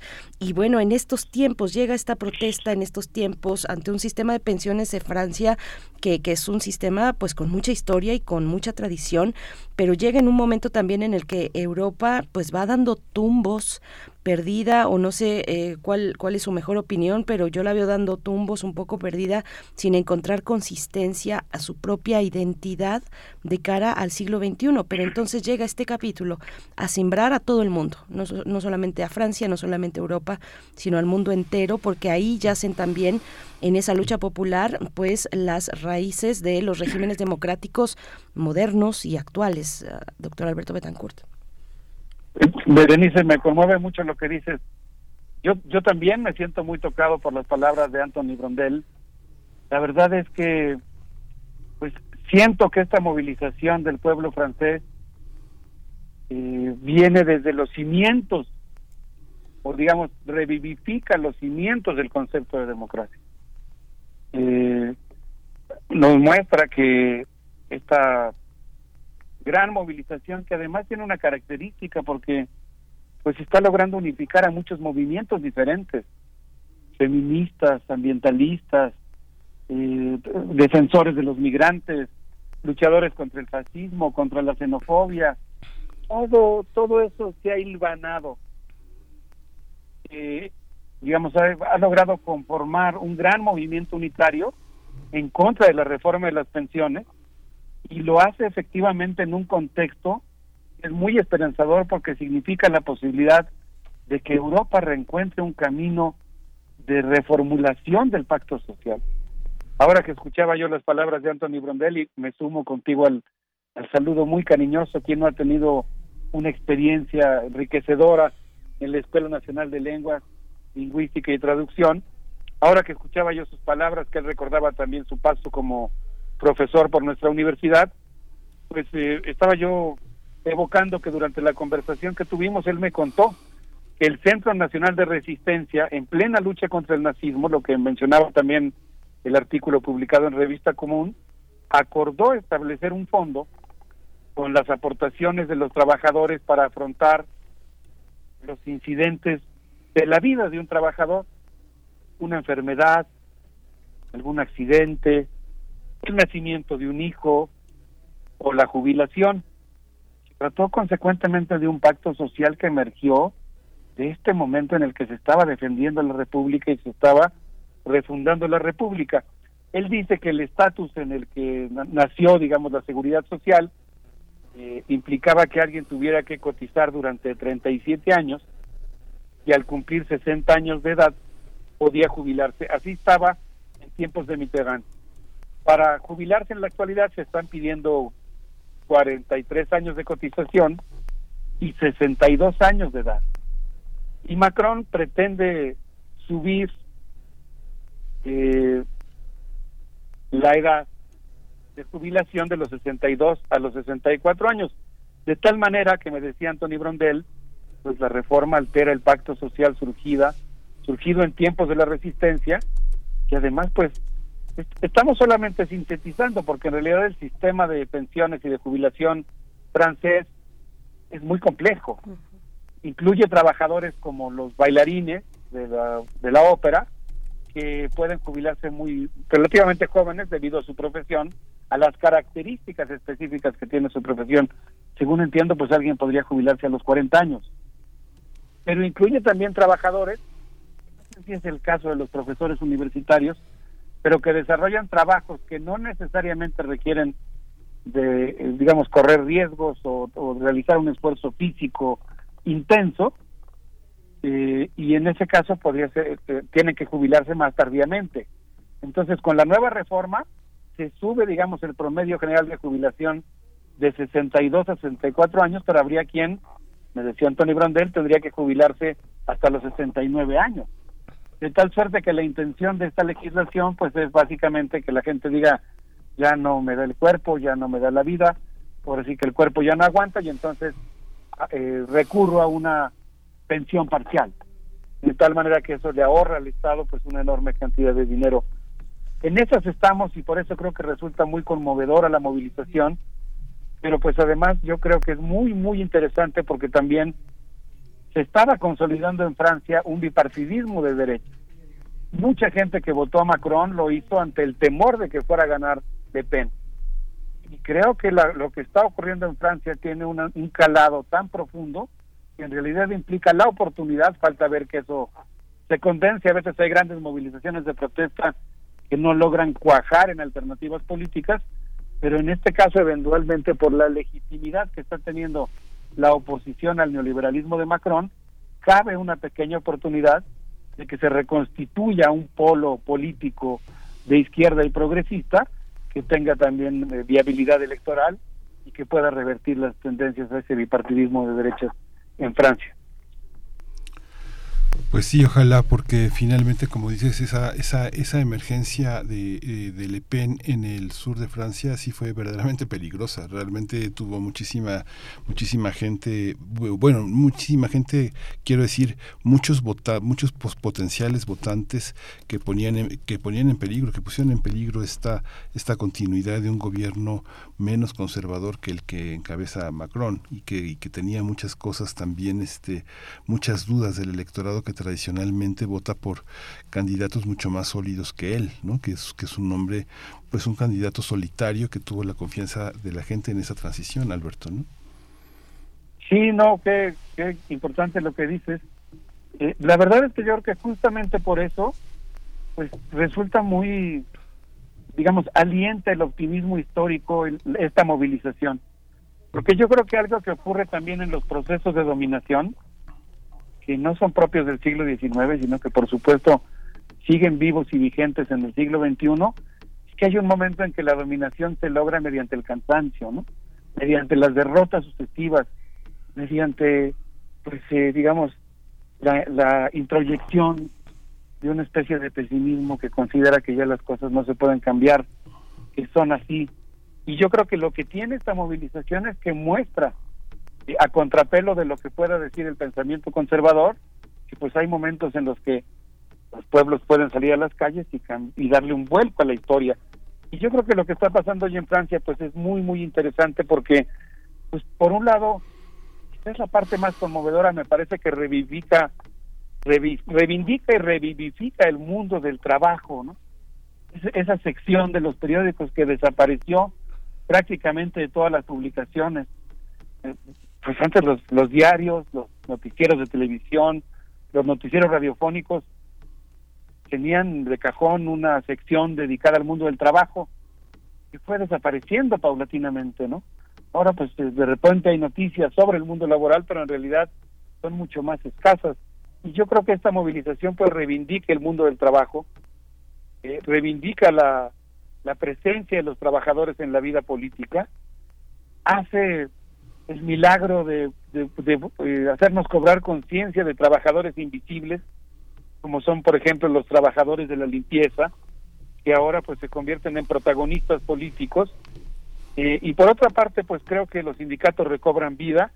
Y algo con lo que yo me quedaría, eh, que me queda resonando, pues es algo que también me parece a mí muy llamativo, la alianza entre el movimiento estudiantil y el movimiento de los trabajadores. Es algo que desde luego recuerda y yo creo que en cierto sentido supera al mayo francés, ¿no?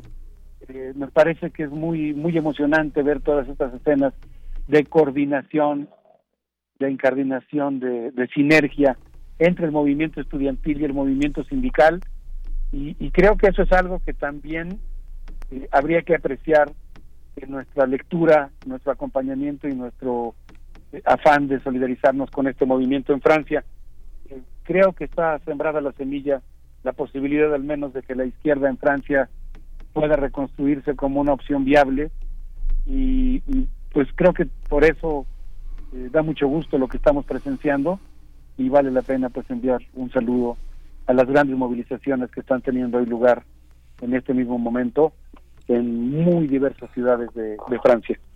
Así es, eh, Alberto Betancourt, mientras hablamos, como has dicho, se lleva a cabo la novena jornada, un jueves negro, le han llamado así a esta convocatoria de huelga general, de movilizaciones, de protestas, y pues ya veremos, como lo comentas, ya veremos con el tiempo eh, qué, qué sale de aquí en términos de opciones políticas que apunten a la izquierda o qué se va qué se va cocinando qué se va eh, eh, conjugando en estos elementos que bueno al menos hay que decir eh, eh, sorprendió desde un primer momento que los sindicatos, los sindicatos, los grandes sindicatos de Francia pudieran ponerse de acuerdo, eh, salir en unidad, que eso no había pasado en hacía muchísimo tiempo. Así es que, bueno, pues ahí está, ahí está Francia en, en las nuevas barricadas, como lo dices, las nuevas barricadas de París, eh, Alberto Betancourt. Pues sí, afortunadamente ahí está, ahí está palpitando esta semilla democrática en pleno siglo XXI con todo lo que significa de esperanza de, de reconstrucción de la Europa de abajo, digamos, de, o, o, de la reconstrucción de Europa desde abajo. Y pues, no sé, ¿qué opinas, Berenice? ¿Qué opinas, Miguel Ángel? Pero yo pienso que podríamos celebrarlo eh, escuchando a HK y los Saltimbanks eh, con esto que ha sonado muchísimo durante las jornadas callejeras en Francia. No perdemos nada, es lo que ya estamos escuchando de fondo. Gracias, doctor Alberto Betancourt. Nos encontramos en ocho días. Un abrazo con mucho cariño. Saludos. Hasta pronto. Vamos a escuchar. Du fond de ma cité HLM, jusque dans ta campagne profonde, notre réalité est la même, et partout la révolte gronde. Dans ce monde, on n'avait pas notre place, on n'avait pas la gueule de l'emploi. On n'est pas né dans un palace, on n'avait pas la CBA papa. SDF, chômeurs ouvriers, paysans immigrés sans papier, ils ont voulu nous diviser, faut dire qu'ils y sont arrivés. Tant que c'était chacun pour sa gueule, leur système pouvait prospérer. Mais fallait bien qu'un jour on se réveille et que les têtes se remettent à tomber. On lâche rien, on lâche rien, on lâche rien,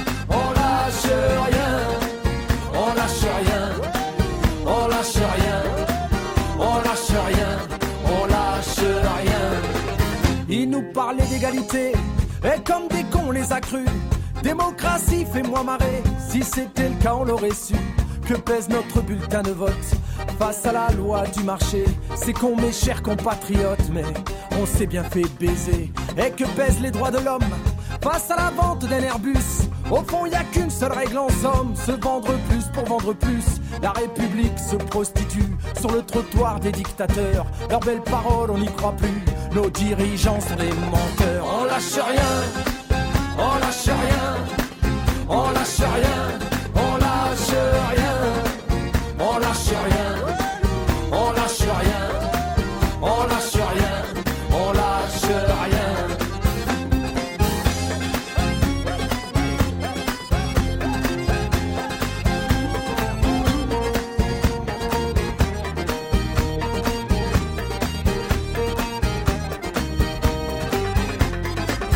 C'est tellement con, tellement banal de parler de paix, de fraternité. Quand des SDF crèvent sur la dalle et qu'on mène la chasse aux sans-papiers, qu'on jette des miettes aux prolétaires, juste histoire de les calmer. Qui s'en prennent pas aux patrons millionnaires, trop précieux pour notre société. C'est fou comme ils sont protégés, tous nos riches et nos puissants. Y a pas à dire, ça peut aider d'être l'ami du président. Chers camarades, chers électeurs, Chers citoyens, consommateurs, le réveil a sonné, il est l'heure de remettre à zéro les compteurs. Tant qu'il y a de la lutte, il y a de l'espoir. Primer movimiento. Hacemos comunidad con tus postales sonoras. Envíalas a primermovimientounam.gmail.com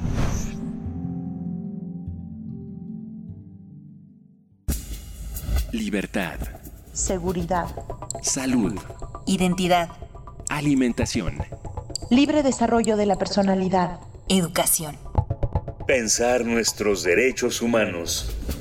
Saludamos esta mañana a Jacobo Dayan, director del Centro Cultural Universitario Tlatelolco. El tema de esta, de esta ocasión, el informe de derechos humanos del Departamento de Estado de los Estados Unidos. Jacobo Dayan, con el gusto de escucharte, bienvenido, ¿cómo estás? ¿Qué tal? Buenos días, Berenice Miguel Ángel, ¿cómo están? Jacobo, buenos días, con el gusto de escucharte. Eh, pues sí, eh, el, en esta semana se emitió el informe anual de derechos humanos del, del Departamento de Estado de los Estados Unidos y generó muchas reacciones al interior de, de nuestro país, particularmente en el gobierno, y pues valdría la pena poner en contexto este documento. Es un documento que se emite cada año, que lo emite eh, la Secretaría de Estado, es decir, desde hace varios años, sobre todo para delinear las políticas de sus agencias de apoyo, es decir, en, en distintos países con dinero de los contribuyentes norteamericanos se apoyan distintos proyectos en los países. Existe esta agencia, USAID, que da dinero en apoyo a gobiernos y en el gobierno en el caso mexicano en los últimos años esta agencia ha estado apoyando los trabajos de la Fiscalía General de la República, de la Comisión Nacional de Búsqueda, a la Subsecretaría de Derechos Humanos, es decir, es un documento que hace un diagnóstico para que las agencias de cooperación internacional de los Estados Unidos puedan tener una, una idea de hacia dónde dirigir eh, los recursos de apoyo que llegan en cantidades importantes a los distintos países y repito, en el caso mexicano desde hace ya varios años están enfocados en, en temas de justicia y búsqueda de personas desaparecidas. El presidente reaccionó diciendo que pues, lo que estaba en ese informe es falso y que bueno era una forma de injerencismo. Pues entonces si, si esa es la posición del gobierno, pues tendrían que rechazar la, la ayuda, la asistencia económica que hacen y que, y que se recibe en este gobierno y en gobiernos anteriores de manera importante. Y hay que recordar también que no, eh, bueno, ese informe no viene a decir nada nuevo. Cosas similares eh, eh, lo dijo el, la Unión Europea, cosas similares la han venido diciendo comités de Naciones Unidas contra la desaparición forzada, los relatores de tortura, de ejecuciones extrajudiciales, cosas similares han venido diciendo ONGs internacionales como Human Rights Watch, las ONGs nacionales, la prensa nacional, es decir, en ese informe no hay nada nuevo, no es de que nos vinieron a decir algo que a todo el mundo sorprendió, los colectivos de víctimas tienen años hablando de esto y el gobierno reacciona eh, atacando al mensajero, como en su momento lo hizo con la Unión Europea, como en su momento lo hizo contra los distintos comités de Naciones Unidas. Me parece que esto es grave en varios sentidos. Uno es negar la realidad de violencia en México. Este informe habla sobre ejecuciones extrajudiciales, habla sobre desaparición forzosa, sobre tortura, desplazamiento forzado, ataques a medios, a la prensa, eh, la enorme impunidad, la gran corrupción. Bueno, la respuesta del gobierno ha sido negar todo ello, ¿no? De nuevo el presidente dijo, en México ya no hay masacres, a pesar de que acabamos de presenciar una que, que tuvo repercusión nacional, no es de que no haya una cada, cada rato, sino una de repercusión nacional en el caso de Nuevo Laredo, que incluso ya la CNDH dijo que se trató de una ejecución extrajudicial, que los jóvenes no venían armados, lo mismo que había dicho el subsecretario Alejandro Encinas, que ya no hay impunidad a pesar de que más del 95-98% de los casos quedan en impunidad en nuestro país, y en lugar de atender y aprovechar estos, estos informes para eh, llevar a política pública soluciones en materia de seguridad, de justicia, de reparación a víctimas, de búsqueda, de nuevo, como en los gobiernos anteriores, es decir, no hay nada nuevo, en el gobierno de Peña Nieto también se desestimaron todos estos eh, informes, en el de Calderón se decía que se recurría a los mismos elementos, a la defensa de la soberanía, que esto era una in- in- injerencia en la soberanía, cuando hay que recordar que eh, la soberanía, eh, me parece que los gobiernos mexicanos tienen una visión de la soberanía muy vieja, una, una visión del siglo XIX, donde los estados eran soberanos y al interior podían hacer casi lo que les plazca. En los últimos 50 años el tema del concepto de soberanía se ha venido reformando a nivel internacional, incluso en Naciones Unidas, documentos eh, suscritos por la comunidad internacional, particularmente eh, la doctrina de la responsabilidad de proteger, habla de que la primera obligación de la soberanía es gar- garantizar la seguridad de los ciudadanos de un Estado. Es decir, aquel Estado que no es capaz de garantizar la seguridad, el bienestar de sus propios ciudadanos, no puede hablar de soberanía, porque si no, entonces estaríamos, el- la comunidad internacional estaría dando carta blanca para que los gobiernos, bajo el argumento de soberanía, hagan y deshagan, o atiendan o desatiendan a su placer. Y eso no es eh, eso, eso no es la soberanía del siglo XX ni del siglo, de la segunda mitad del siglo XX ni del siglo XXI. La soberanía está ligada a la defensa de a la garantía de la seguridad y el bienestar de la población.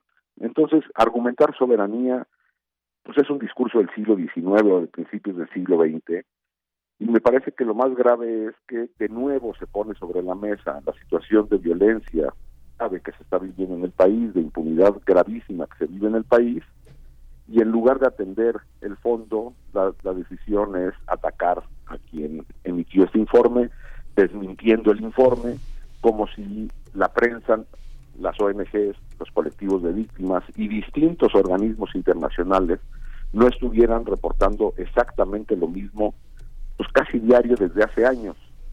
Sí, el informe del Departamento de Estado no trae nada nuevo. Y repito, este informe se utiliza para las agencias de cooperación que destinan millones de dólares al gobierno de Andrés Manuel López Obrador, al gobierno de Peña Nieto, a los al gobierno Calderón o a los gobiernos estatales.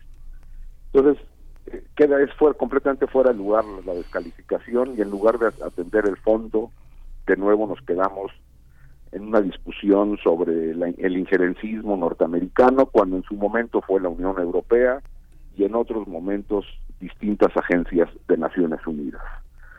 Si esto es lo que se dice del gobierno de los Estados Unidos, pues habría que decir también que habría que salirse de la ONU o quejarse en la ONU por todos estos informes de los comités de los cuales México es parte, México lo invita a estos comités a hacer sus evaluaciones y emiten documentos prácticamente iguales al que emitió el Departamento de Estado. Entonces, en resumen, diría que estamos perdiendo, o el gobierno está perdiendo la oportunidad, una vez más, de atender los temas graves de violencia e impunidad que hay en nuestro país. Jacobo Dayan, bueno, pues muchas gracias. Es una, es, eh, yo creo que es una discusión, es una discusión importante. Me parece que sí. Lamentable, por supuesto, que el presidente López Obrador niegue que existe tortura y ejecuciones extrajudiciales en México. Lamentable y ese es el punto de fondo. Pero mm, sí te, te quiero preguntar si tú encuentras imparciales estos, estos, un ejercicio como este, aunque se haya llevado ya a cabo desde hace mucho tiempo. Una cosa es Estados Unidos y otra es la Unión Europea. Nuestra relación con Estados Unidos es bien distinta a la de eh, la Unión Europea o incluso a la- con la ONU, Naciones Unidas y los informes que otros organismos puedan tener. No sé, me hace pensar, eh, eh, poner cada cosa en su lugar. Sí, lamentar lo que y, hacerse responsable de lo que está diciendo el presidente, digamos, hacernos responsables y, y actuar en consecuencia sobre, sobre esta negación de la tortura y las ejecuciones extrajudiciales, por un lado, pero por el otro sí me parece que cabe la reflexión, o como lo ves tú, de pues analizar en el contexto amplio que tenemos eh, lo que un informe, lo que estos informes significan para construir narrativas también, narrativas eh, como, co- no sé, estoy pensando incluso en el en este gran caso, o entre comillas, gran caso de, de, de García Luna, gran caso entre comillas porque pues nos quedó, se nos quedó a la mitad, ¿no?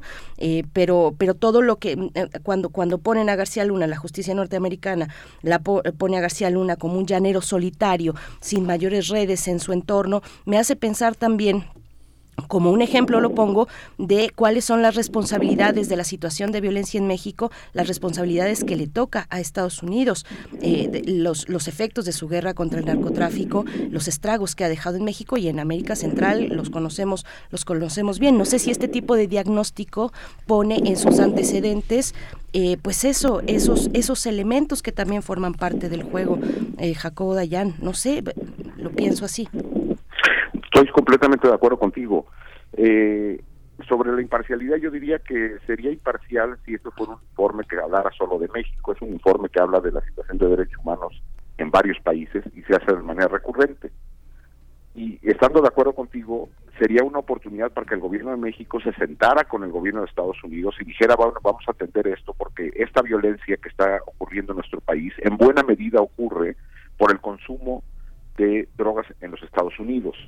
Entonces sentémonos en la mesa, pongamos todos los elementos y digamos, ustedes tienen una crisis por el fentanilo, una cantidad de muertos impresionante por el consumo y nosotros tenemos una cantidad impresionante de muertos producto de eh, las actividades criminales de grupos eh, de cárteles de la droga que se enriquecen a partir de este mercado. Sentémonos y resolvamos esto.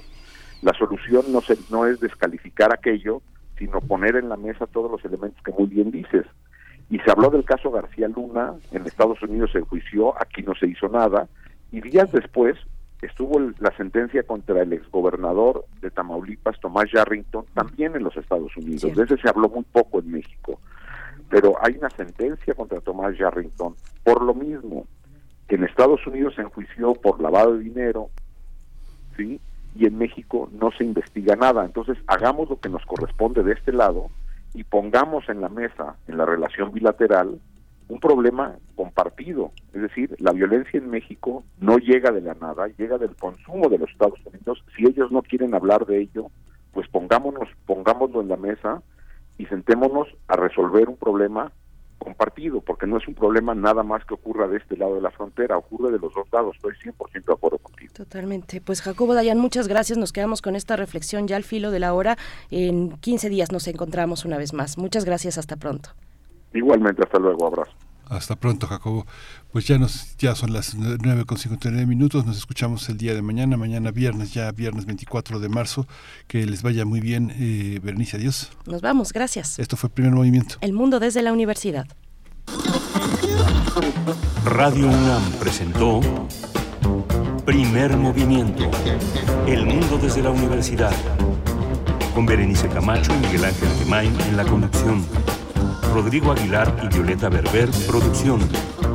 Antonio Quijano y Patricia Zavala, noticias. Miriam Trejo, coordinación de invitados. Tamara Quirós, redes sociales. Arturo González, operación técnica. Locución, Tessa Uribe y Juan Staca. Quédate en sintonía con Radio UNAM. Experiencia sonora.